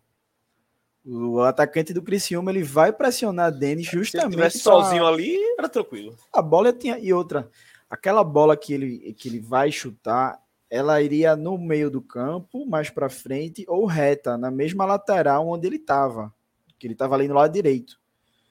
O atacante do Criciúma ele fecha o lado direito dele, que é, é a perna boa dele, justamente para forçar esse erro, para ele jogar essa bola na diagonal, para a esquerda. E aí a bola, o, o, chute não sai como ele quer também. Então acho que é muito mais um técnico provocado pelo, pela pressão do, do atacante do Criciúma. Já Renzo, é, eu acho que eu tô contigo, Hugo. É um mix ali de falta de ritmo, de maturidade, de porra, tanta coisa, além do erro técnico também. O de Denis não, acho que o de Denis foi questão técnica mesmo. Vai fazer, vai dar um chute e o chute não sai do jeito que ele queria. Sobre os melhores em campo, eu vou, vou ser bem rápido aqui. E aí não, é, não tem ordem de primeiro, segundo, terceiro, não. Vou colocar Fabinho, Felipe e Filipinho. Gostei muito dos três. E eu acho que é isso. Acho que não foge desses três, não. Os piores, dê logo os piores que a gente já. Os piores, infelizmente, vou botar Renzo. Foi crucial para o empate. É, Chico também, vou botar Chico, porque Renzo foi forçado a erros, porque acabou jogando por dois em determinados momentos da partida. E Wagner Love. Botar Wagner Love como um dos piores também, porque eu acho que ele representa muito essa má fase do esporte. Se ele representava muito bem a boa fase, quando a gente vinha fazendo gols, vinha jogando bem, e ele era um dos pilares dessa boa fase, era fundamental para o time nessa má fase, ele também vem sendo fundamental para o esporte jogar mal. Então, coloco eles três como os piores em campo. Boa, eu vou de eu vou de Felipe, Fabinho e Filipinho também. É, destaquezinho para Felipe aí, jogou muita bola ontem, Felipe. Os três jogaram muita bola. Acho que Felipe, Fabinho na parte física e Filipinho mais uma vez mostrou que ofensivamente ele, ele é bom jogador. Eu acho que ele até tava brincando com o Candeias ontem. Candeias dizia, não, pô, meu menino, meu menino é futebol arte. Eu acho que o Filipinho às vezes brinca demais, ele quer dar um toquinho a mais do que o necessário. O primeiro gol é isso, ele dribla uma ou duas vezes na área, não chuta, não toca, não faz nada, perde a bola, é o contra-ataque. É, ele às vezes dá uma, uma rebolada demais, mas bom jogador. E, porra, com muita dor no coração, o Renzo, acho que não tem como, foi, foi o capital ontem, assim, dois pênaltis. É, Denis também, e acho que Chico, acho que a dupla de zaga e Denis. Acho que esse trio ontem foi foi mal. Já diz muito porque o Sport levou três gols, né? Porra, e dois zagueiros, goleiro mal, fudeu também, né? Tem como levar gol. É lá de novo, teu pódio. Porra, acho que eu concordo com vocês com os melhores, né? Não tem pra onde ser. Não ser, né? Fabinho, é, Fábio, é, Felipe e Filipinho. Filipinho ontem na esquerda foi uma válvula de escape muito boa. Acho que ele ganhou, sei lá, 80, 90% das jogadas que ele tentou para cima do, do lateral adversário lá. Toda jogada que ele tentou resultou em alguma coisa. Até numa que ele perde e resulta no gol do, do Criciúma, né? Que é o primeiro. Mas gostei muito, muito mesmo da partida de Filipinho. O Felipe vem numa crescente é, boa já, acho que três partidas boas já dele com essa. E Fabinho voltando a ser o Fabinho que a gente conheceu do ano passado, né? Piores, não tem como não, não fugir de Renzo. Chico muito mal, mal mesmo, posicionamento, tudo. Eu lembro que foi que falou aqui numa live dessa aí que Chico nunca. Chico não tava atrapalhando, não sei o que. Não, peraí, esse cara tá vendo o mesmo jogo que eu, não, porra. Eu, te, eu, acho que foi Rosivaldo. Rosivaldo, se foi tu, tu fala aí, se entrega. Viu? O Casalino, Casalino gosta muito de Chico aí. Chico não dá, velho. Chico não dá, doido. É, sem condições. E assim, eu fico na dúvida entre Denis e Love. Love muito mal, mas aí Denis comete um erro que acaba resultando num gol, então eu vou fechar o pódio com Denis. Eu acho que dá para fazer uma menção a esse cidadão aqui, tá? Porra, Thales bicho. falou. Ele, ele só não entrou no meu porque o- os outros citados outros né, foram- foram, cruciais pro gol, destaque. gols, É, assim, exato. sabe? Mas esse cara foi Exato. muito mal, pô. Impressionante como ele consegue piorar o time, velho. É por isso que eu digo, a, a nota de Anderson tem que mudar. Ah, não tem um ponta direita, inventa qualquer coisa. Bota até Everton na, na ponta, É. que é, era menos ruim. Eu acho que chegou num ponto que Esse Edinho, Negueba aí que chegou, aí o Ah. cara que já tá acertado até com o Ceará. eu acho que Edinho tem que ser Fabrício tratado já Daniel, qualquer como coisa, pô. como Gabriel Santos e e Pô, Wanderson, nem, sabe? nem bola Aquele cara fez, parada ó, ele tá acertando É, mais, porra. Ele não pode Os entrar mais, pô. Os escanteios da gente virou Everton Felipe. É, meia Isso. altura no primeiro pau. Primeiro é pau. incrível, pô. Escola Everton Felipe de bola parada. É de, é de um bate escanteio pra ele, né? A altura É, dele no primeiro É, exatamente. É, exatamente. Mal, mal demais. E é um ponto que até eu ia perguntar a vocês, esqueci, quando eu não lembro agora falando da substituição, porque acho que ontem o esporte cai mais ainda no segundo tempo por conta das substituições, velho, porque Michel entra mal, Edinho entra mal e Alan Ruiz também entra mal. E ele não faz as duas últimas, né? Então já pra gente até entrar em Anderson, é... ó, Rosivaldo botou aqui, eu fui, fui eu não, hein? Olha, deixa eu Falando só, de Chico, foi ele, não. deixa eu só pegar aqui. é, Arthur tá aqui do meu lado, aqui próximo, me lembrou até, teve um lance ontem, bate e rebate na área nossa, que a bola sobra na, na meia-lua, alta. E quem sobe pra tentar tirar a bola de cabeça é ele, porra. Eu ri na hora aqui, pô, eu ri na hora aqui. Não vai, porque não vai ganhar, né? Edinho tá na é. sobra, na, na meia-lua. Exato. Brincadeira. E o Wendel meteu aqui, ó. Chica Guerreiro, pô. Então vai fazer o UFC, irmão. É, UFC, pô. É, pô. Guerreiro é pro UFC, pô. O cara dá cara a tapa ali, sai na tapa, é massa. Dá não, o jogador tá. Contrato até dezembro de 2024. Que beleza. Dá não, dá não, dá não. Mas vamos embora agora para primeiro blogueiragem, blogueiragem, blogueiragem. A gente vai, vai entrar em mas a gente esqueceu de blogueiragem. A gente começou com Dona Maria hoje. Vai fazer uma homenagem para ela, acabamos esquecendo. Aí, obviamente, de falar das nossas redes sociais, tá aí passando embaixo. Twitter, Instagram, TikTok, Threads aí, o arroba voz da bancada, underline. Entra lá, dá tua moral a gente, curte, é, segue a página da gente. A gente tá sempre tentando conversar com vocês por lá também. É, e, obviamente, aqui no YouTube, né? O Voz da Bancada. Você que está assistindo aí, que não é inscrito ainda, se inscreve aí, comenta aí, vai com a. Entra na turma do chat aí, comenta com o que, é que você achou do jogo, o que, é que você está achando do programa, o que é que está querendo mais, menos. A gente vai sempre tentando fazer o que a, a turma quer, porque a gente, graças a Deus a gente não é imprensa, então o que Anderson falou ontem não vale pra gente, que a gente não é imprensa. Infelizmente ou felizmente para ele, se a gente tivesse a chance de perguntar para ele, a gente não ia perguntar sobre Wanderson, sobre Gabriel Santos.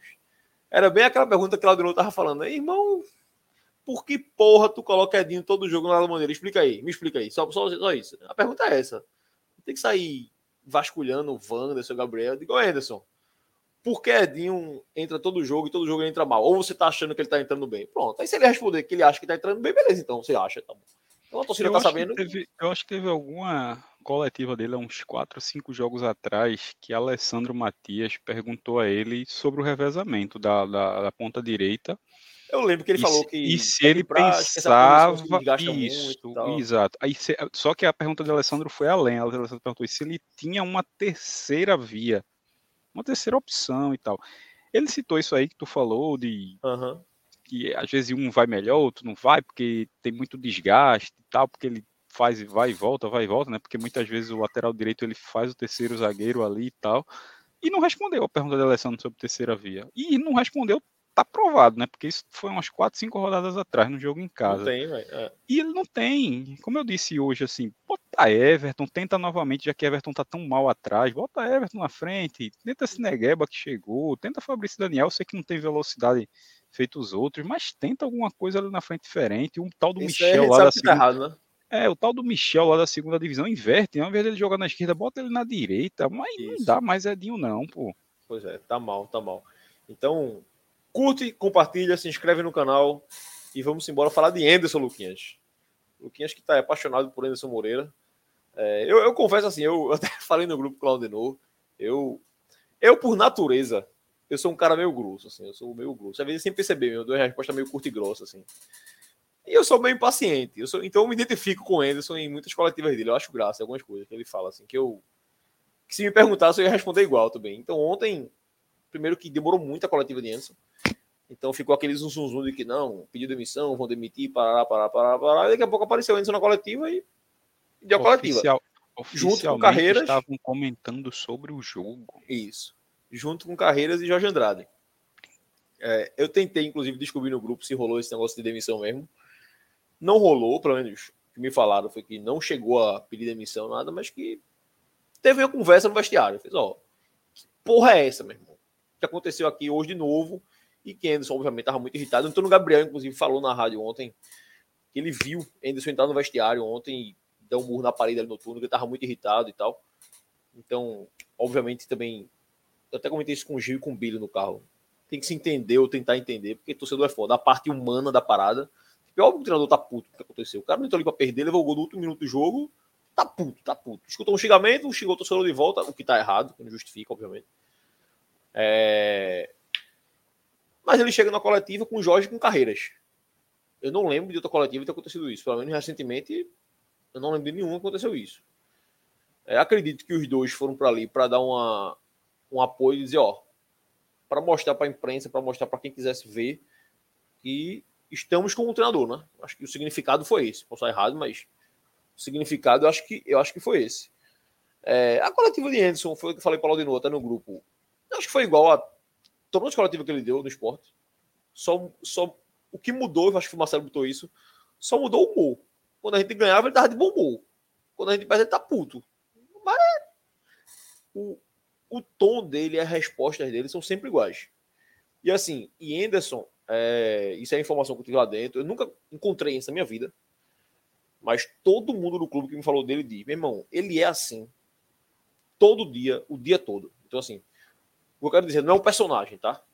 Não é tipo Renato Gaúcho, por exemplo. Com a imprensa é outra coisa, né? Um personagemzão, Murici, era um cara que era chato pra caralho na coletiva, mas todo mundo falava que em off Murici era gente boa, eu não gostava da coletiva e tal. Anderson não, aparentemente Anderson é um cara que é chato mesmo, velho. Ele é chato, pô, ele é chato, o cara é chato. Paciência, tem gente que me acha chato também.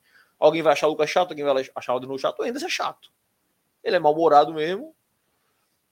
Já algumas entrevistas esse ano ele já deu a entender que não vai passar muito mais tempo no futebol, que vai se aposentar porque é muito desgastante e tal. Então, eu acho que tem isso também é, na balança. Não que justifique o modo que ele trata a imprensa ou torcida, enfim. O, a confusão com a imprensa também é outra, que assim, eu, enquanto torcedor, eu sempre continuo criticando muito a imprensa. Eu acho a imprensa daqui muito fraca, muito fraca. A imprensa pernambucana, em níveis de. Quando se fala imprensa pernambucana, ah, generalizando, porra, não vou sair citando o nome de todo mundo aqui. Mas, por exemplo, o Antônio Gabriel, eu não acho o Antônio Gabriel fraco, eu gosto muito do Antônio Gabriel. É, sei lá, Igor Moura, eu, eu acho, eu gosto de Igor Moura, só citando de rádio. É, sei lá, César Rossati, eu gosto dos comentários de César. É, sei lá, vai ter mais alguém aí. O narrador, eu gosto muito do narrador Haroldo, eu acho. Acho que é tipo profundo Haroldo e Alexandre, os dois. Acho que é Haroldo que eu gosto mais. Então, assim, tem pessoas legais, né? Óbvio que tem gente boa, tem gente que comenta também. Mas quando chega na hora do vamos ver, digamos, na hora do pau, a imprensa, aí eu cito todas, rádio, TV, internet, em geral a galera dá uma recuada não sei se por medo de represália do clube, ou enfim, se o chefe mandou o cara pegar leve. Mas a entrevista feita de ontem, por exemplo, Luquinhas e Laudenor, ninguém chega fazendo a pergunta. Aquela pergunta, tá ligado? É sempre um professor. Gabriel Santos está encostado, o Wanderson também. O que é que você acha de Fabrício Daniel? Porra! Porque essa semana, inclusive, o esporte proibiu o jogador da entrevista, né? Então a imprensa, vários é, repórteres foram no Twitter e falaram que é um absurdo e tal, que o esporte não dá acesso ao, clube, é, que é só na coletiva mesmo e tal. O que eu acho um absurdo também, eu acho que o treino devia ser aberto, não todos os treinos, mas acho que alguns treinos deveriam ser abertos, como sempre foi. Sempre se abria pelo menos 15 minutos antes, 15 minutos no fim, que era aquecimento, bater falta, para imprensa lá, tirar umas fotos, fazer imagem. O direito de imagem do jogador do esporte é o direito de imagem mais mal gasto da história, porque o jogador do esporte não aparece em canto nenhum. Não é que você vê o jogador do esporte, não dá exclusiva em canto nenhum, é raro dar uma exclusiva. É, coletiva não vai o jogador de esporte, só vai o treinador. De vez em quando aparece um cara na TV esporte e acabou. Então, assim, é, jogador do esporte é muito blindado. Eu acho isso absurdo. Eu acho que tem que falar. É uma coisa que eu discordei do Aldino ontem. E vou perguntar ele aqui, a Luquinhas e a galera do chat também. A entrevista aqui não existe debate, né? O cara pergunta, Anderson responde passa pro próximo, acabou. Eles podem falar o que ele quiser. Não existe a tréplica. Isso eu acho que é. Desde que eu me entendo de gente que coletiva é assim. Não lembro de coletiva de debate, assim. Pode ter um ou outro que o cara discutiu, mas é raro. Eu não gosto do formato da coletiva. A minha crítica é ao formato da coletiva. Acho que teria que ser algo mais. Irmão, sei lá, perguntou de Fabrício Daniel. Porra, por que não? Mas, porra, professor. A gente queria. Acha que ele pode cair mais ali, pode cair mais aqui. Aí entra outro problema, que eu também passo para vocês. Treino, ninguém vê treino, né? Tu teve coletiva que eu lembro que Anderson falou, mas é porque vocês não estão acompanhando. Porra, é óbvio que eu não acompanho, porra. Não posso entrar, caralho. O esporte não deixa entrar, como é que vai acompanhar? Não tem como acompanhar, porra. Então eu acho que faltou ontem, por exemplo, na coletiva, por que ao invés de aproveitar Jorge Carreiras ali? Pergunta a Anderson não, porra. Porque teve jornalista que perguntou, analisa a partida. Porra, analisa a partida, irmão. Carreiras está ali do lado, Jorge está ali do lado. Digo, Anderson, obrigado por estar aqui, mas eu queria perguntar ao seu Jorge Andrade por que a, os treinos do esporte estão fechados. Eu queria perguntar Carreiras por que qualquer coisa. Pergunta então, aproveita que o cara está ali. Faz uma pergunta mais cabulosa, dá uma instigada na pergunta também. Então, eu acho que a, a turma eu não vou dizer que é incompetência, porque não sei se é incompetência de todos, alguns eu sei que são. Mas às vezes eu acho que essa galera pode ser podada por chefe ou por medo de bater de frente, enfim, não sei. Eu queria ouvir vocês dois a respeito da coletiva, tanto das perguntas quanto da resposta de Anderson. E o que vocês acham que isso poderia, se isso pode influenciar dentro de campo, porque fora de campo influencia. Porque, obviamente, atinge a torcida, né? Porque aquela velha frase que quando o cara tá ali, ele não tá falando pra imprensa, tá falando pra torcida, né? O cara tá no rádio, pô, querendo escutar. Eu tava ontem querendo escutar coletivo, porra. Queria saber o que, é que tava acontecendo. Então, assim, Anderson falou pra mim, ele não falou pra Antônio Gabriel. Ele falou pra Hugo, porra. Eu que tô escutando. Então, por eu estar tá querendo escutar, eu também acho que as perguntas deveriam ser melhores. Mas beleza, tudo bem, não foi. Vocês acham que isso influencia fora de campo, na relação? Acho que essa relação Anderson-torcida pode estar muito conturbada além do campo, pelo extracampo, por esse modo de Anderson tratar, e o cara tá em casa escuta aquilo e, meu irmão, além de burro, é chato no popular, tá ligado? Faz merda dentro de campo, não ganha e ainda é chato. O cara é chato do caralho, meu irmão. Não aguento mais esse cara, não. Ou não, eu tô viajando e a torcida consegue separar. Eu queria ouvir vocês dois sobre isso. Enquanto vocês vão falando, eu vou botar os comentários do chat aí. Começa aí, Luquinhas. Hugo, primeira parte da imprensa, que Anderson ele cita a imprensa, aí eu vou dividir em duas esse, essa questão. Eu acho que realmente a imprensa daqui é despreparada. E aí, em casos específicos, como tu. Rapidinho, só para tentar falar logo no começo, porque também já emenda. Porque Anderson tem uma hora que ele cita na coletiva que ele fala de. Eu acho que é quando ele fala que a imprensa só tem um esporte para tratar e tal, tem que tratar melhor, enfim. Que vivem de boato. Ele dá alguma coisa desse. Dá um, eu não lembro a palavra que ele usa, mas ele dá a entender que a, a turma inventa muita coisa. E aí, em defesa de Anderson, será que eu posso defender Anderson? Mas assim, teve o lance de Diego Souza, que vazou que ele ia jogar, não joga e tal. E esse negócio de ontem que ele teria pedido demissão no vestiário. Foram duas coisas, duas notícias que saíram essa semana e que ambas o clube negou. O clube nota oficial negou. Diego Souza veio para falar, também negou. Se é mentira ou se não é, fudeu, não sei, mas oficialmente é mentira o boato tanto quanto aquele de ontem, né? Que ele teria pedido demissão internamente. Então assumimos que o esporte está certo, que Anderson está certo, que ele não pediu demissão, deve ser um saco. Você está conversando sobre o jogo, como ele falou no vestiário, e quando sai, tá lá a galera perguntando se pediu demissão foi. Não, porra, tá trabalhando aqui. Fazendo esse aspas aí de defesa para ele, se é que é verdade. Só para deixar claro que se é tudo verdade, ele poderia estar tá puto. Eu só não acho que é tudo verdade, mas também é achismo, né? Vai, Luquinhas, foi mal. Nada. É, essa questão é o que Anderson criticou a imprensa de Pernambuco e que a gente fala muito das perguntas. Eu acho que é falta de preparo mesmo, sabe? Eu acho que a imprensa daqui ela ficou muito engessada naquele formato antigo de ir para a coletiva e analisa o jogo. Pergunta ao treinador: por que você colocou Fulaninho no lugar de Ciclaninho? Sabe? Fora isso, a gente só via algo extraordinário quando tinha uma bomba no clube. Vai pedir demissão no vestiário, tá acontecendo realmente um problema de bastidor, aí você vem com algo diferente que você consegue extrair na coletiva. Mas quando você vai realmente fazer perguntas, analisando o jogo, analisando o dia a dia, porque é sempre Edinho e por lá bandeira, lá bandeira por Edinho, porque você não tem coerência nas substituições, porque são as mesmas substituições, porque o, o a, os treinos são fechados, sabe? A gente não vê a imprensa fazer esse tipo de pergunta. E eu acho que, como o Hugo falou, tem as exceções, como por exemplo Antônio, que eu sei que é um cara que está muito antenado no futebol, não só daqui, mas futebol global, assim como Cabral. São caras que estudam o futebol. Então acho que hoje em dia não é só. E aí, pelo menos na minha cabeça, funciona assim. Quem quer fazer jornalismo esportivo não deve mais estudar só jornalismo, só a faculdade ou só qualquer conteúdo voltado para o jornalismo.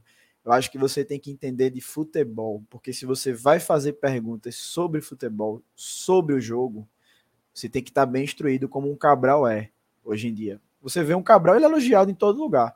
Talvez tenha gente que não goste de Cabral. Nem Jesus agradou todo mundo mas falando sobre o jogo, é um cara que você vê que estuda, que tem preparo para estar tá ali comentando, fazendo questionamentos. Então eu acho que falta muito isso aos profissionais e boa parte, tá? Tem exceções como Antônio, mas boa parte eu acho que falta esse preparo de, de entendimento do jogo para poder fazer questionamentos pertinentes daquela, aquelas situações, como é, o próprio Cabral que eu citei. Então, assim, nessa parte que Anderson criticou a imprensa, eu tô com ele. Só não concordo com a forma que ele falou. Quando ele disse, ah, se não tiver se o esporte aqui, vocês iam estar tá falando de quem? Vocês, sabe? A forma com que, com que ele usou os, é, os termos, a, a, por, o caminho que ele usou, eu acho que é, é, o, é, é o lado errado, sabe?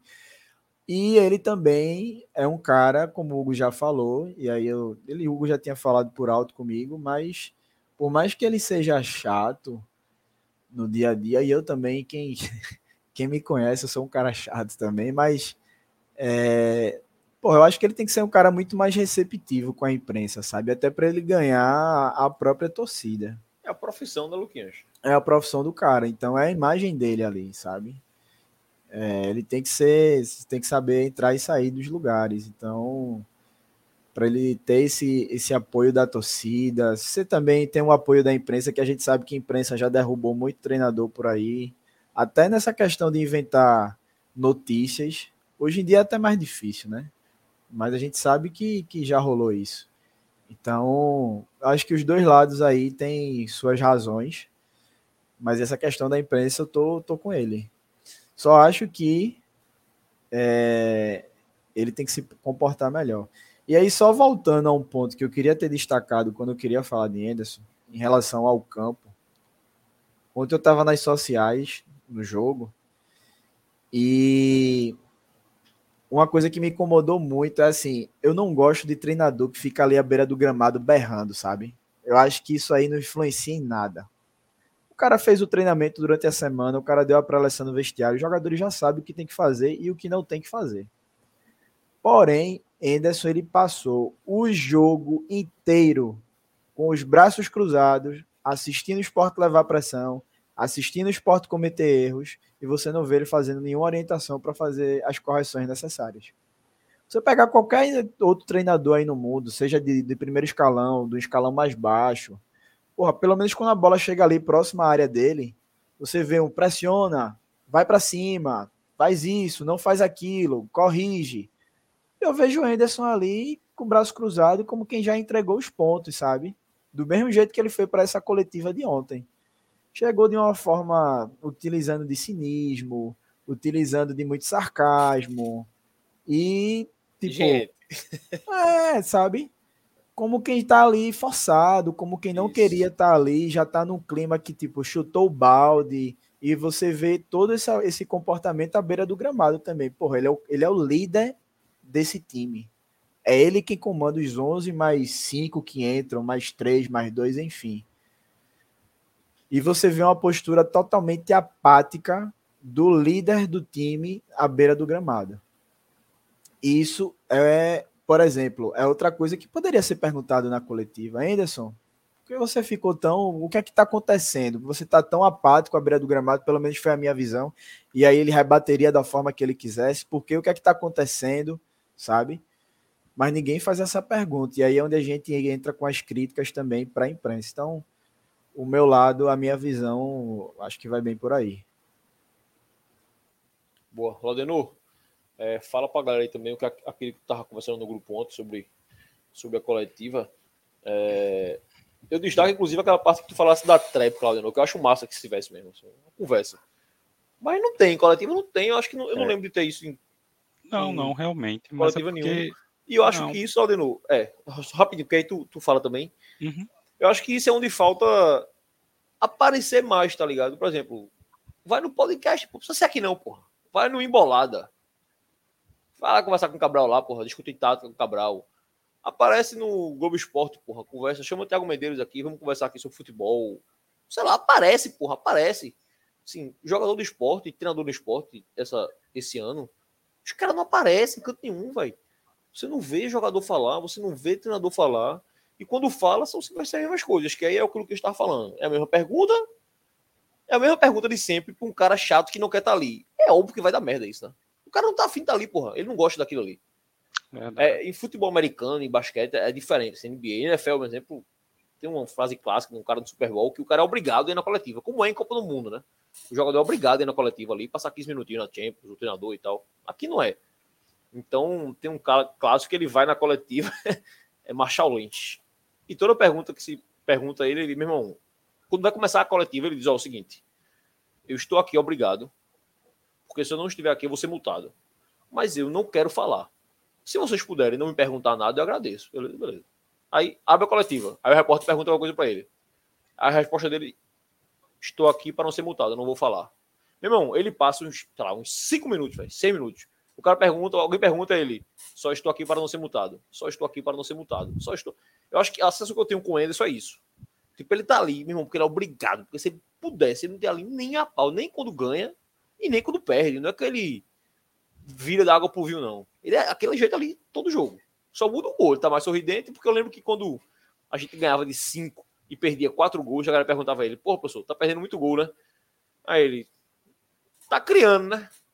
Se não cria, reclama. Se cria e perde gol, reclama também. Pronto, era desse nível. Hoje em dia a gente não cria mais, então mudou o tipo de pergunta. Mas a resposta é grossa e boa, né, Ludenor?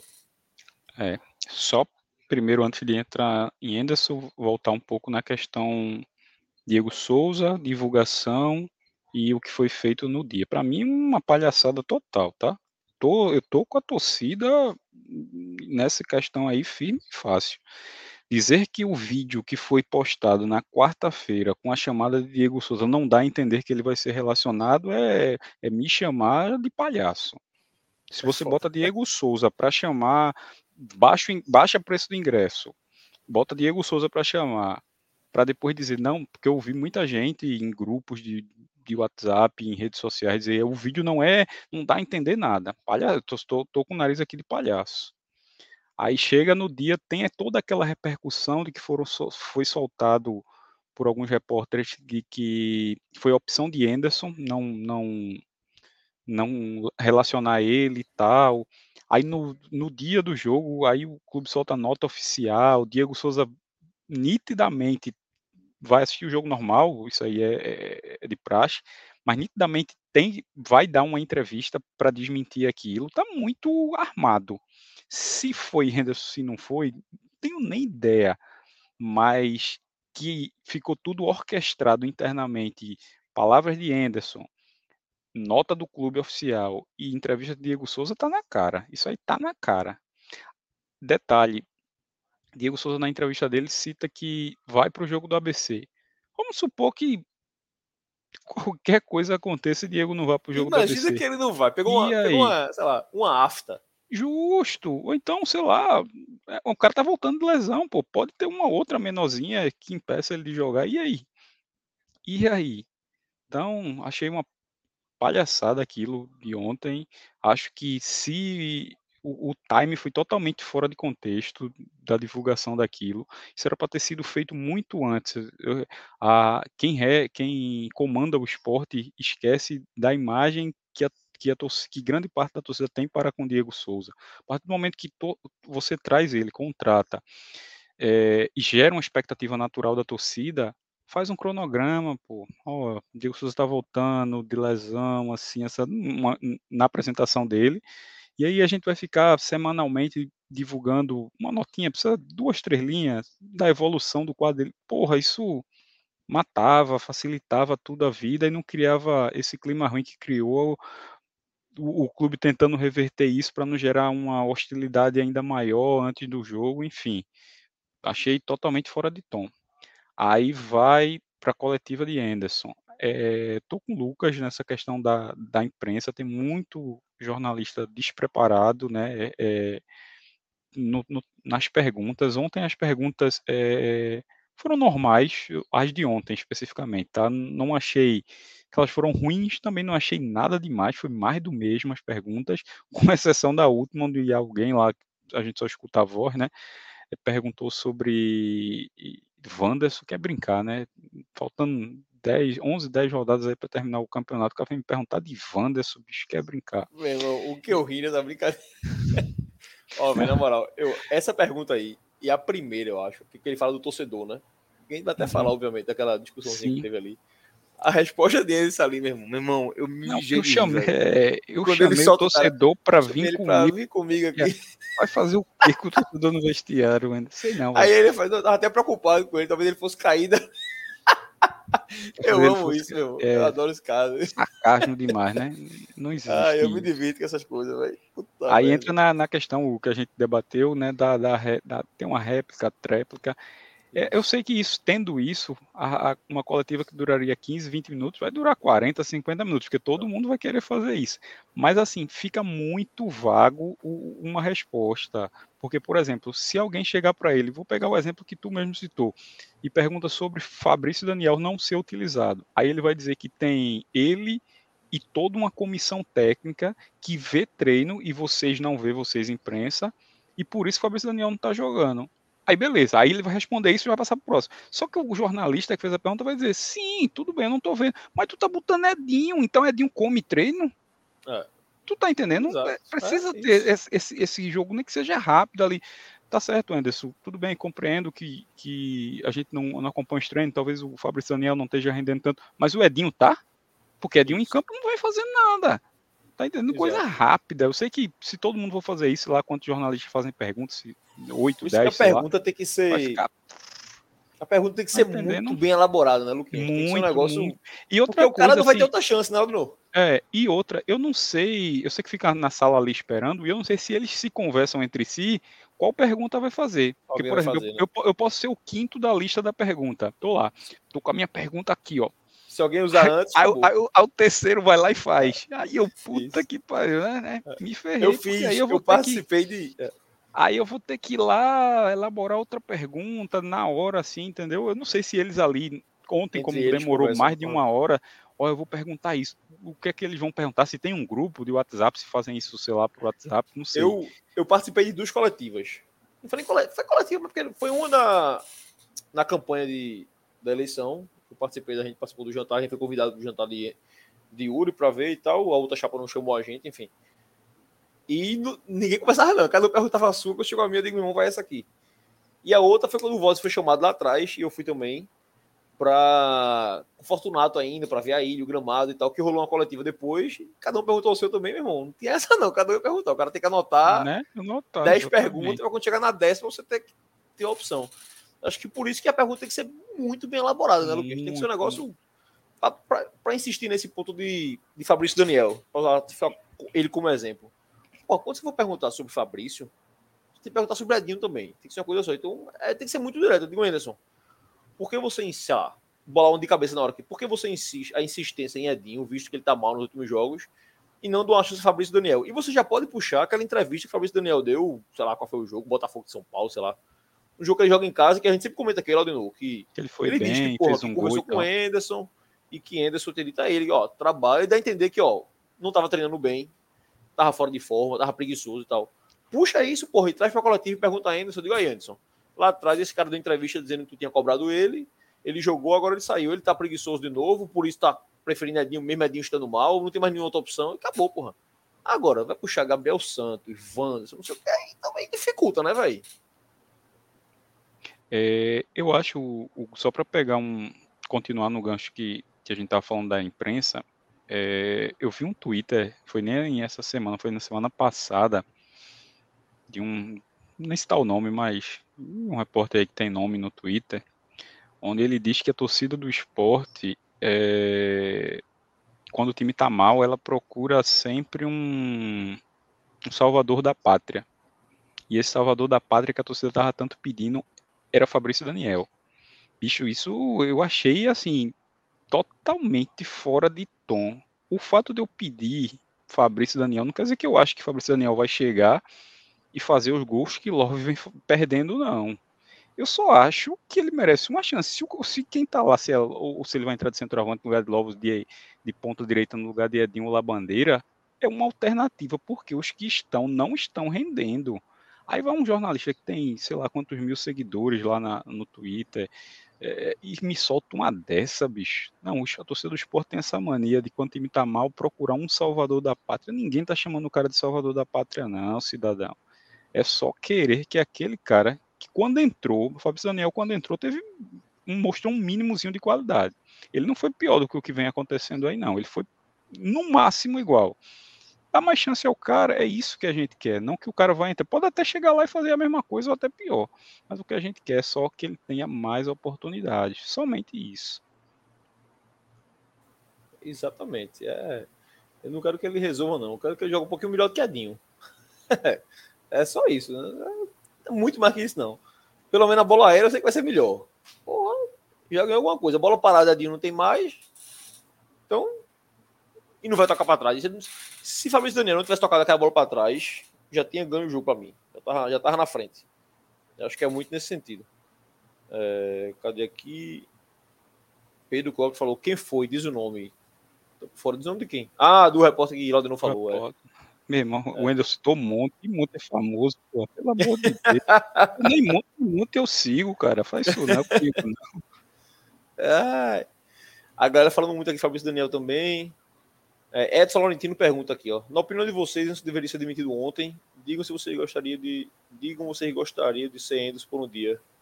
Eu gostaria de ser Endos por um dia de jogo, velho. Porque eu ia fazer um monte de coisa que ele não faz, dude. Se der merda, deu. É um dia só. Só isso. E sobre demitir, bicho.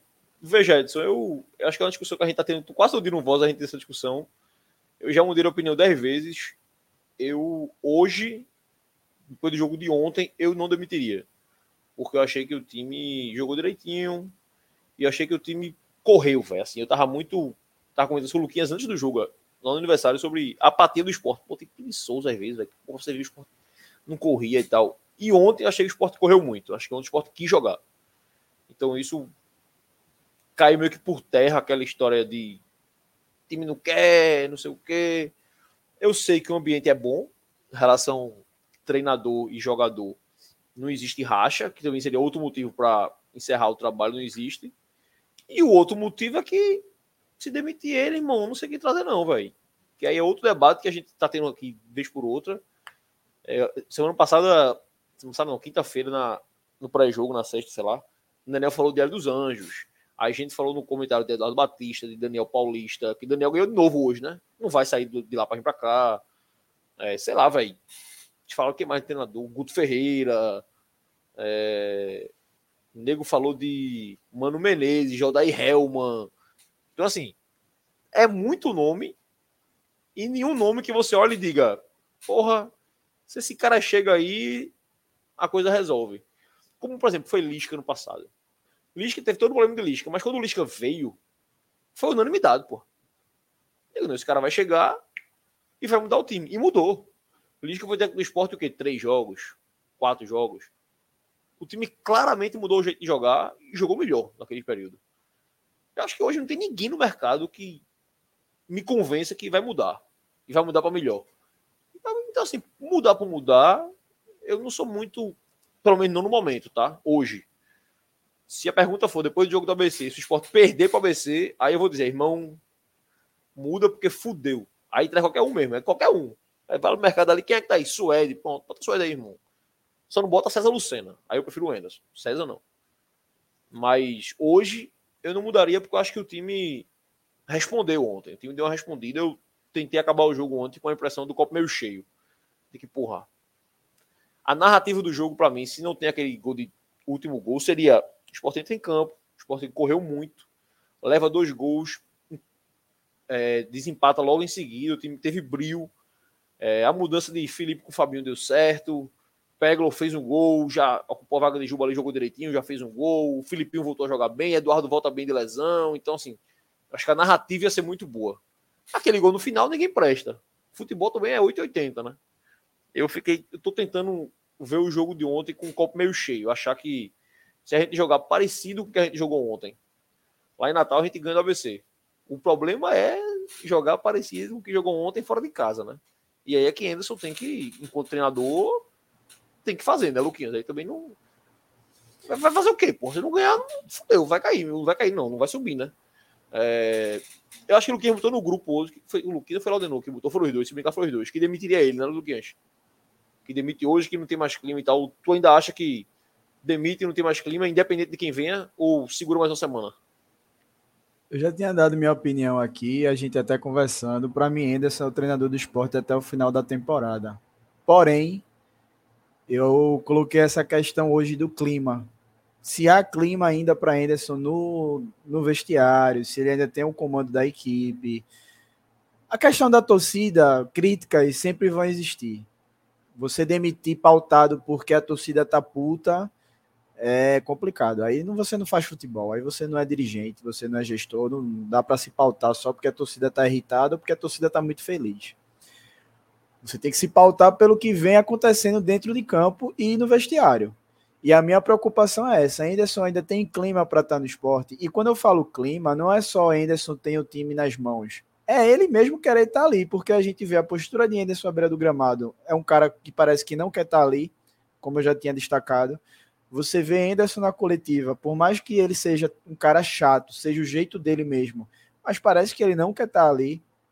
Então, assim, tem que saber de Anderson se Anderson quer continuar trabalhando no esporte.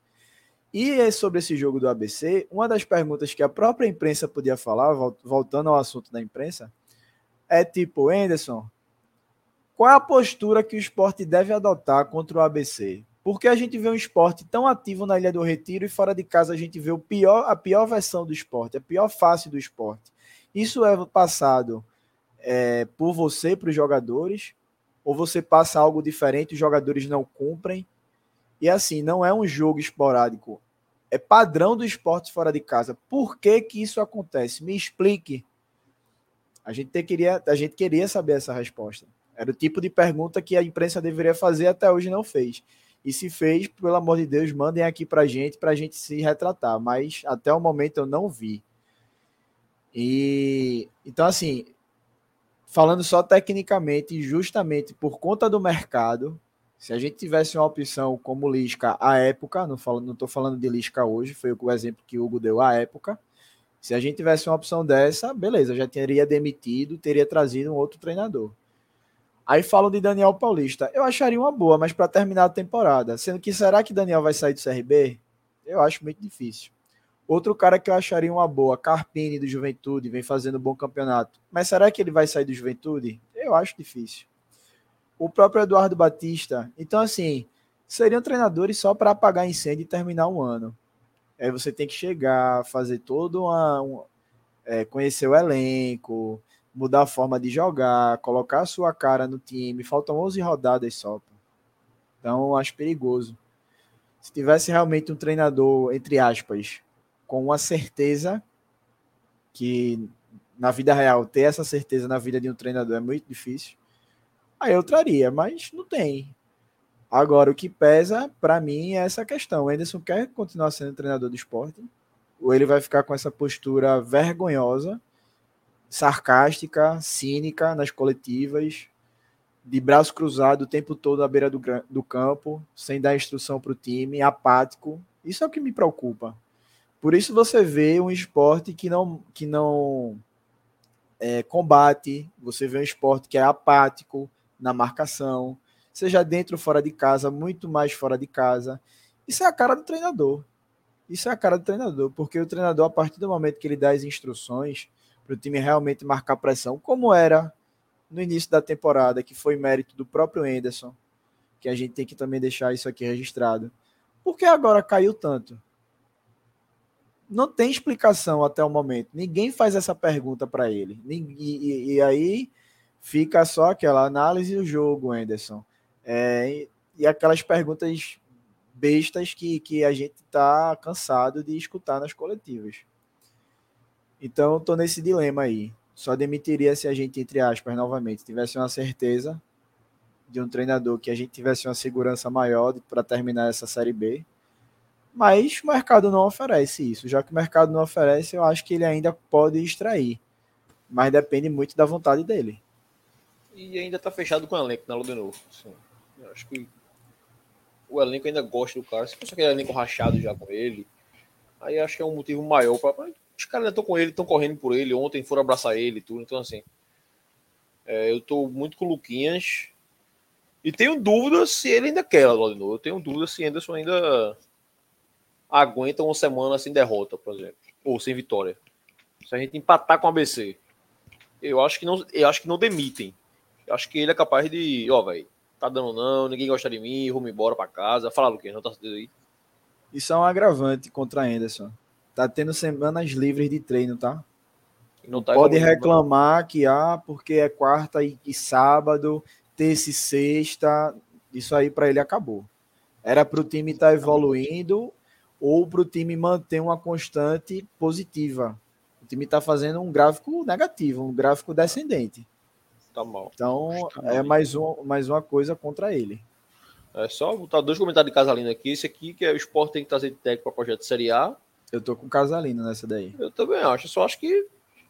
Não tem ninguém. Trazer, né? tem que é, subir primeiro. Assim, Exato. Para pensar na Série A, a gente tem que subir. Do jeito que tá, vai, sei lá se sobe. E aqui ele perguntou aqui, ó. E por que a imprensa não faz esse tipo de pergunta? Pode? Pode, porra. Tá pelo que é. Poder pode. Não tem. Pelo menos entra, entra na, na, questão que isso aí entra na questão que o Lucas citou, a falta de qualificação. Ah, é. Exato. Aí também a gente pode pode não pode fazer criar teoria da conspiração aqui, mas sei lá, o cara pode dizer que não, porque a Rádio Jornal não deixa o setorista da Rádio Jornal perguntar assim porque, sei lá, porque a Globo não deixa o, o jornalista da Globo perguntar por é assim, é conspiração, mas não existe limitação oficial sobre o jornalista perguntar o que quiser, não. Cada um pergunta o que quer. Às vezes que a gente foi, por exemplo, tanto com o Yuri quanto com o Fortunato, a gente perguntou o que quis. Não teve problema nenhum, não. É... Cadê aqui? Aqui, Yuri não demite. Só sendo sobre demissão. É, é. Eu não sei se tem que demitir. Se você não demitia também, não. Então. Hugo. Fala. Rapidinho, deixa eu até botar no, na, aí na tela, compartilhar com o pessoal da, da audiência foi Daniel Gomes, que é jornalista da Globo. Ele trouxe uma opinião até, eu achei muito massa o que ele, o que ele tweetou. Bota aí. Isso foi na quando teve a polêmica inicial lá, né? De treino fechado, treino aberto. Durante a semana, eu, né? É, eu concordei ah. muito com ele. Ele diz aí, ó. É, chegando atrasado na polêmica treinos fechados. Isso foi 6 de setembro, tá? Só para trazer, fazer a, a, o contexto. Com a experiência de quem cobriu o clube por oito anos, sinceridade, dois pontos. Aí ele diz: pouquíssimos, pouquíssimos mesmo, profissionais que eu conheço, param para olhar um treino. Vários que criticaram os clubes nem vão para os treinos. Aí ele continua. E esses caras que não vão, não aparecem lá no dia a dia por diversos motivos. Dentre eles, a empresa que nem dá um auxílio para o cara meter gasolina e ir no carro próprio. A imprensa, em grande parte, é sucateada, o nível cai. E as perguntas tendem a ser, tendem a ser, entre aspas, a análise do jogo, fecha aspas. Então é muito por aí, velho. É muito é isso, por aí. É, não tem, nem, acho que eu não tenho nem visto isso. Mas é um é, cara é da imprensa, tá? É um cara é. da Globo. E aí ele, eu acho que, não sei se foi nesse, abaixo desse Twitter, deixa eu até ver aqui. Acho que foi em outro. Em ele outro. até cita Antônio Gabriel como um cara diferente desse uhum. dessa descrição que ele deu, que a gente também até citou aqui, né? Que é um cara é. que realmente estuda e tal, acompanha. Acho que Igor Moura é outro cara também que vai nessa pegada de Antônio Cabral. Mas assim, a maioria a gente sabe que o nível, porra, deixa a desejar. Principalmente os mais velhos, né? Assim, eu vejo uma turma mais velha ainda que eu escutava rádio com 10 anos, os caras estão aí até hoje. Você vê que são os comentários que não dá, velho. Não, dá, não vou citar nome aqui porque fica até deselegante, digamos. Sim. Mas tem uns caras que não dá mais, porra, não dá mais, velho. Não dá mais. Que fala merda mesmo. É o bom e velho fala merda. É, eu acho que a imprensa, e aí generalizando mesmo, a imprensa tem que se fazer uma autoanálise. É, uma autoanálise aí, irmão. Vê se vocês têm esse direito todo de reclamar de algumas coisas, se é tão importante treino. Eu acho que é, tá? Eu acho que a imprensa deveria ter acesso a treino, sim. Não a todo treino. Eu acho que o esporte erra muita coisa com a imprensa. Eu acho que o clube erra muito, sim. Por exemplo, relacionado, não sai lista de relacionado do esporte. Por que não, porra? Solta a lista relacionado, porra. Oxente. É pro torcedor, porra, saber que já ir pra jogo não. É, tem, muita é... coisa, né? Lesão. Você não sabe quem tá lesionado. A gente soube tá que Wanda estava lesionado porque alguém perguntou na, na, na coletiva. É, na coletiva. Brincadeira isso. Assim, pô. você não sabe quem tá lesionado, qual lesão e quando volta. É o caso de você Diego sabe Souza, isso, né? É, você sabe disso depois de três dias, quatro dias. Começo do ano, eu lembro teve um. Eu não lembro quem é um atleta, mas a gente perguntou aqui, porra, por que esse cara não tá sendo utilizado? Tava machucado. Era, era alguém da base, não sei se foi Vitor Gabriel, se foi Paulinho, se foi a Ju, sei lá quem foi. Era alguém que tava machucado e a gente não sabia, porra, depois o cara, não, pô, esse cara tava machucado. Recentemente, recentemente não, em junho, teve. Acho que foi o jogo da ida, Esporte Criciúma. Juan Xavier não jogou, não foi relacionado, ninguém sabia por quê. Há um mês depois se descobre que Vitor que o Juan Xavier tinha tomado, acho que um remédio, tava doente, sei lá que porra podia foi. Podia dar doping, né? Podia dar doping, não foi pro jogo. E ele seria titular naquele jogo. Porra. A gente, no, até no começo do ano também, a gente perguntava muito pela, sobre as ausências de Ítalo, né? Ítalo, a gente queria ver a base era jogar. Isso, era isso, era Ítalo. Dois, três meses depois, aí, aí citaram o Ítalo. Aí, não, aí, ele, até, ele até brincou na pergunta, eu lembro. Ele fez: Ah, o Ítalo não quer jogar comigo. Não quer jogar comigo. Assim, Exato tá machucado, tá vendo? A gente não sabia. Então, lá. assim, talvez se a imprensa é um tivesse no treino, o cara ia tá vendo o cara treinando separado. Justo. Ia e falar na resenha de noite, porra. Ó, oh, claro. o fulano de tal tá treinando separado aí. Tá, e aí eu vou trazer até um comentário que Pedro Cocre fez lá atrás, porque a gente bateu muito no elenco, a gente bateu muito em Anderson. Um portal e tal, né? Mas é uma gestão que vem deixando muito a desejar. Muito arrotaram transparência, arrotaram profissionalismo, arrotaram um bocado de coisa na campanha. Inclusive, na pré-campanha, na, na pré-campanha não, durante a campanha, antes da eleição, estavam muito próximos à torcida, muito. E hoje em dia não estão mais. É aquela coisa, só quer a torcida na hora que aperta. Tanto que fizeram promoção de cerveja para o pré-jogo, estenderam o horário de check-in, Aí sabem chamar a torcida. Lança um vídeo com o Diego Souza, porque sabe que a torcida vai. Exato. Então, assim, eu até critiquei no meu Twitter, pessoal. Bati forte mesmo, chamando um bocado de nome com, Anderson, com, com o Yuri, e eu não tiro nenhum. Porque tem muita coisa errada. É futebol que manda na comunicação, é futebol que manda. Futebol que eu falo, departamento de futebol. Que manda no marketing, que, sabe? os departamentos não têm autonomia, a gente não vê transparência, é um clube totalmente fechado, é um clube distante da sua torcida. E a gente tinha até elogiado quando essa gestão entrou, que foi fazendo diferente da, da gestão de Milton, tentando resgatar a torcida. Mas quando a coisa começa a apertar, é, por um lado, aí escanteia a gente. Aí, por outro, a corda aperta do outro lado e já tenta resgatar a gente. Então, assim, parece que não tem um norte. E Yuri Romão, por, um, por uns tempos, ficou muito alheio do clube. Isso aí na informação, né? é minha visão de Lucas, torcedor sócio que é, acompanhando no Twitter, acompanhando o dia a dia, um presidente que estava muito alheio ao clube. Começou a voltar agora porque a bola parou de entrar. E aí, sem piadinha de quinta série, a bola parou de entrar e, e, começou a voltar a aparecer em treino no CT, começou a aparecer mais na Ilha do Retiro, coisa que não estava fazendo. Tiveram bombas aí de bastidores que, só, que, que apareceram no Twitter, acho que deram uma abafada de diretor saindo. Porque muita coisa não estava passando por ele justamente por ele estar tá alheio ao clube, sabe? Óbvio que ele não precisa estar tá sabendo da do que cabe à presidência até o faxineiro, mas ele tem que ter pessoas que comandem o clube e reportem a ele. E coisa não tá, isso não estava acontecendo. Então Yuri Romão é muito culpado por várias coisas erradas que está acontecendo no esporte hoje. Até porque a equipe que foi montada foi montada por ele. Carreiras é leal a ele, Carreiras é um cara que é da, da confiança dele. No primeiro ano você até entende, beleza. Realmente você vai querer, porra, se eu for montar uma gestão aqui, eu vou chamar Hugo, vou chamar Laudenor, vou chamar Nené, vou chamar Dudu. É óbvio, todo mundo vai fazer isso, vai trazer quem é da sua confiança. Mas, porra, se no primeiro ano não deu certo, opa, por que não deu certo? Fernando Soares no social. Fernando Soares, eu acho, né?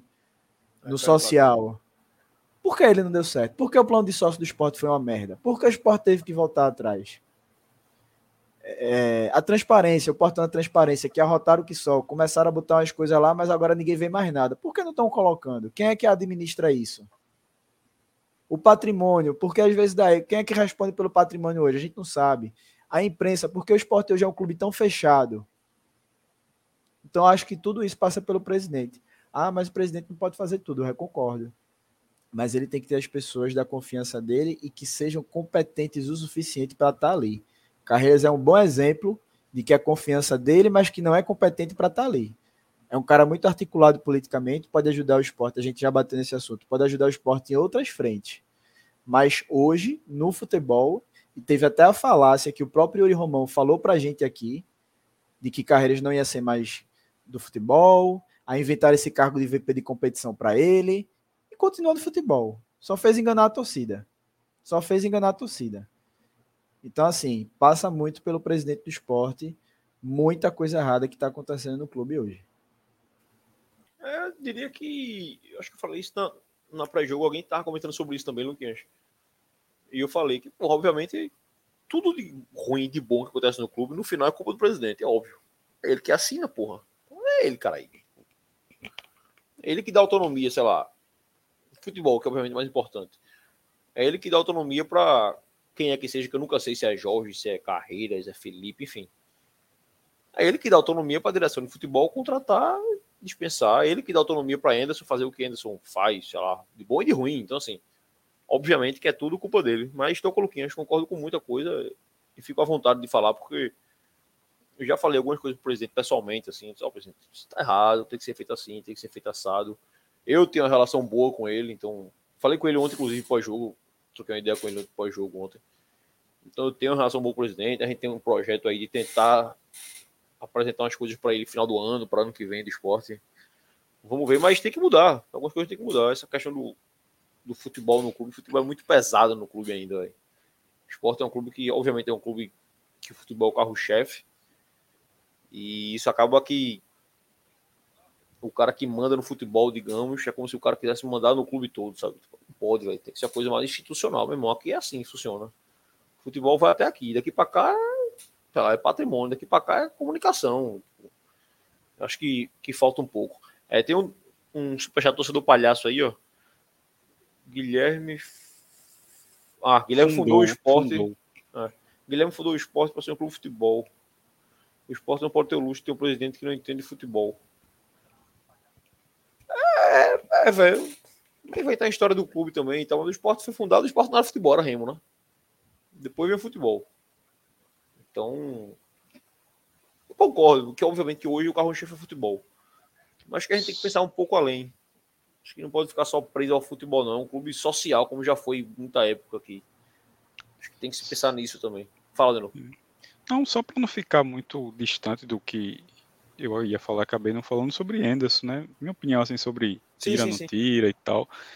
Bicho, assim, sinceramente, eu não tenho uma opinião formada, assim. Demito ou não demitiria se fosse eu que tivesse esse, esse poder.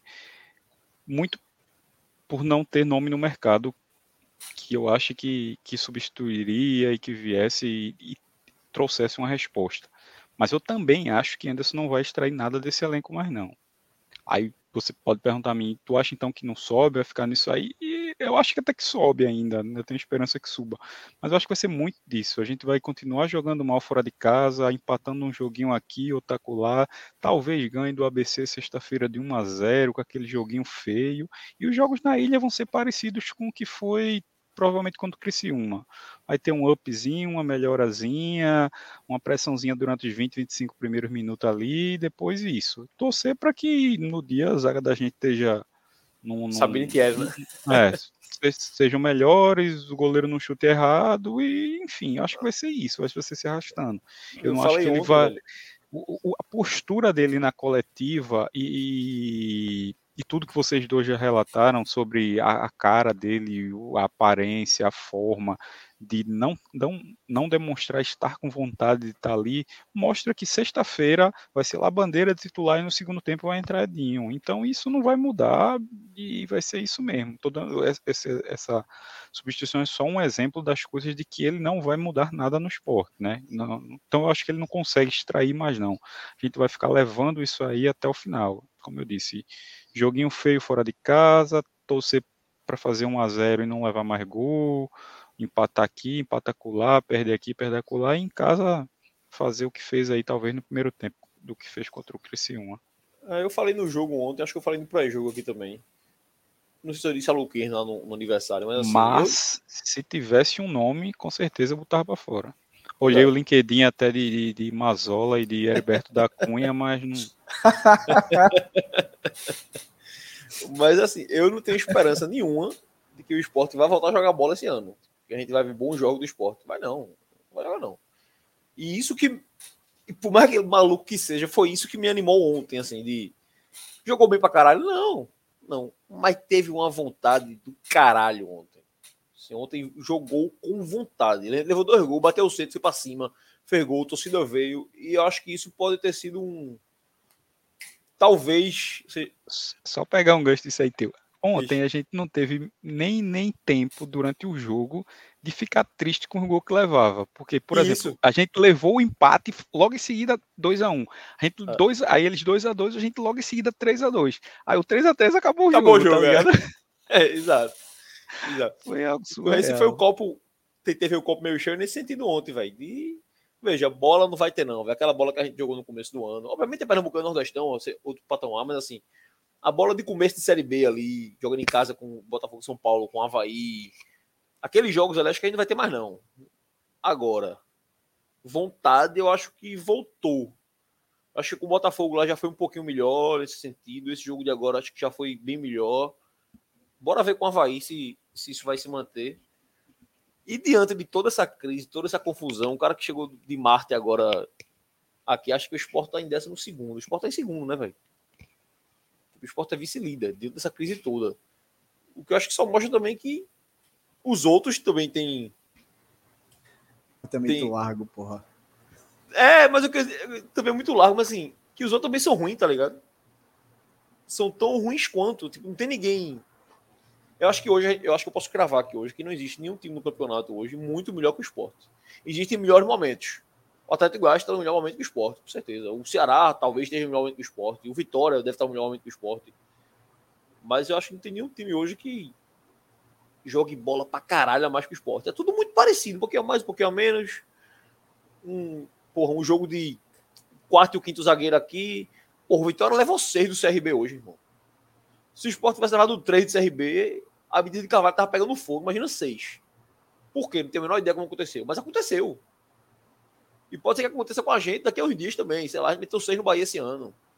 Acontece, eu digo que dá tudo errado para um lado, tudo certo para o outro. Eu acho que é tentar, a torcida tem que tentar ser um pouquinho mais racional e. Irmão, vamos fazer uma correntezinha aí. Faltam quantos jogos? 11 jogos, né? É, acho que 11 jogos. Porra, cinco jogos na ilha.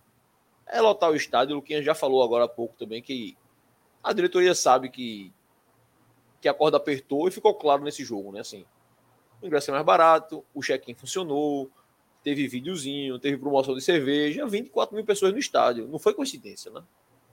Não é coincidência, pô. Óbvio que não é coincidência. Então. Ó, só, fala. só pegando um Twitter aqui que eu acabei de ver de Elberdan Torres.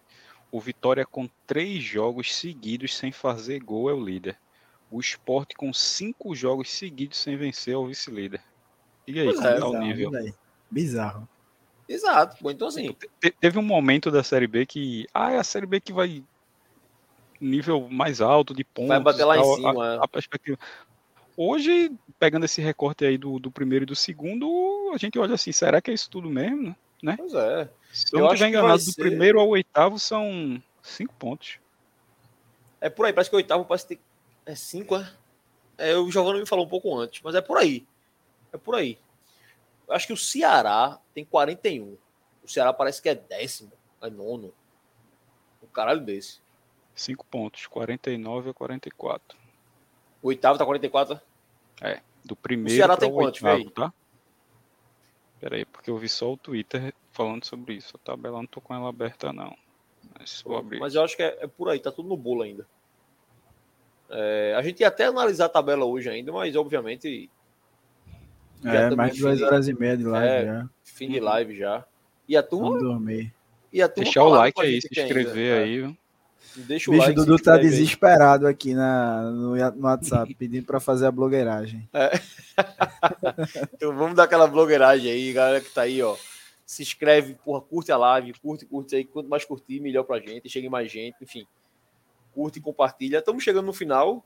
É, Ceará tem 41, é o décimo. O Opa aí. CRB, CRB é o nono, tem 42. O oitavo é o Atlético de Goiás com 44, O empatado com o tem Juventude. que 47, tem né? Vamos lá. Vitória 49, Esporte e Guarani 47, Novo Horizontino 45, empatado com Vila e Criciúma. Joga Aí amanhã vem, aí, né? os- é, aí vem o Juventude com 44, empatado com o Atlético de Goiás. Sétimo e, sétimo e Então, oitavo. é, os- então, na pior na pior hipótese aí, se os Novo Horizontino ganhar amanhã, vai para 48 e o quarto vai ter 47 pontos. Vai ficar o Guarani. né? Então, do quarto pro primeiro vai ficar dois pontos e o quinto com 44, né? Uhum, isso mesmo.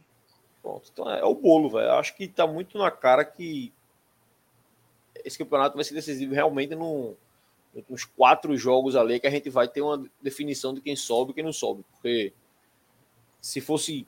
Se a próxima rodada fosse daqui a duas rodadas, se o, último, se o campeonato acabasse daqui a duas rodadas, imagina a maluquice que tá o, sei lá, o oitavo tem chance de ser campeão ainda, pô. Então, assim, vai.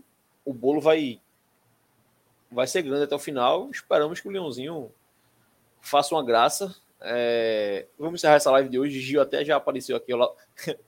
Jefferson botou aqui, ó. O só tá encerrando porque já apareceu. Apareceu aqui com fome, querendo comer. Aí ela toma com minha boca, entendeu? Aí tem que me esperar para comer. Aí agora ela vai reclamar comigo. Ah, é, tô te esperando, não sei o quê. Fazer que nem entra. Gente, calma, gente. eu ia até falar isso aqui na live. Falei para o Laudeno ontem. Eu tenho uma brincadeira com o Gil. Que Gil eu sou grosso, pavio curto, né? Aí, vez por outra, Gil, o Gil é daquela que pergunta, às vezes, sem pensar. Ó, já começou aqui. Aí ela faz a pergunta, sei lá, porra.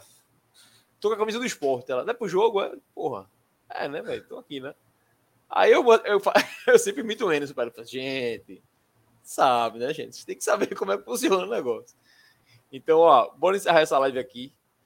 É, lembrar mais uma vez aí que a galera deixar o like, Eita, torcedor palhaço uma boa aqui, ó. Falaram da jovem sem bateria, da postura do choque. Não falou, velho, mas rapidinho aqui. é, não teve bateria nesse jogo, tá? A polícia não respondeu nenhum ofício das torcidas organizadas. Então, não teve bateria. Foram enviados no prazo. Não foi respondido. Acredito eu que é porque foi feriado na quinta, ponto facultativo na sexta. E você não quer que o policial vá trabalhar quinta e sexta, né? Pelo amor de Deus. né? Mas, mas as torcidas chegaram a levar para lá e foi barrado lá? O gol já, É, não terem a agora- resposta, já não levaram. Ah, não, não, não teve- levaram a bateria para lá, porque não teve resposta, mas aí, ó, sem a resposta não entra. Aí, barrado. Entendi.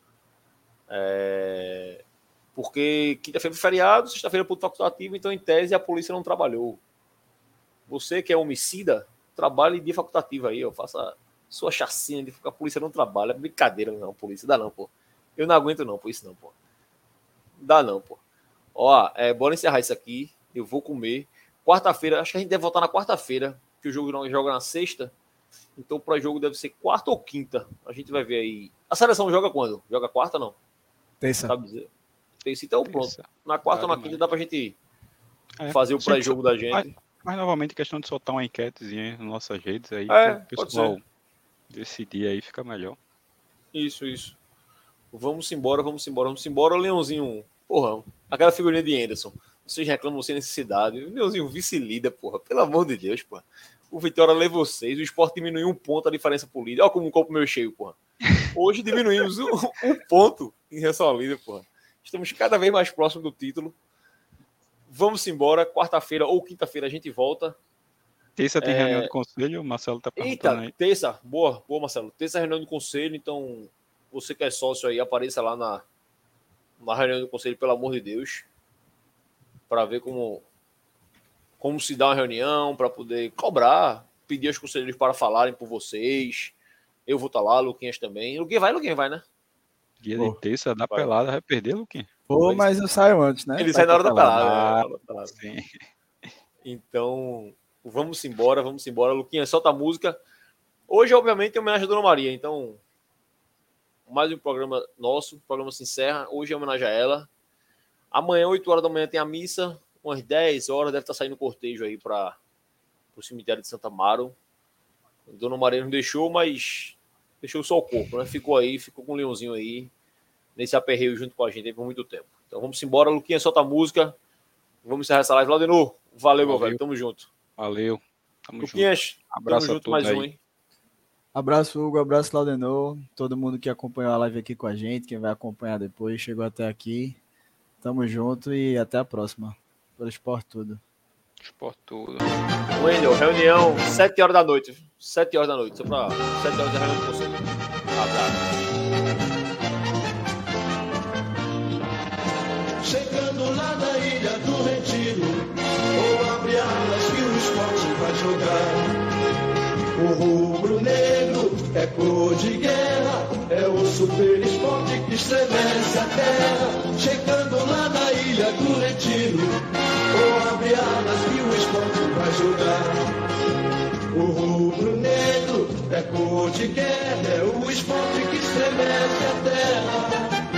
Vivendo com o esporte essa emoção, a galera se engrandece muito mais. Quem não fala no esporte é mudo, casar, casar e ter esporte. Checando lá na ilha do retiro. Vou abre alas que o esporte vai jogar. O rubro negro é cor de guerra, é o super esporte que estremece a terra. Chegando lá na ilha do retiro. Vou abre alas que o esporte vai jogar. O rubro negro é cor de guerra, é o esporte que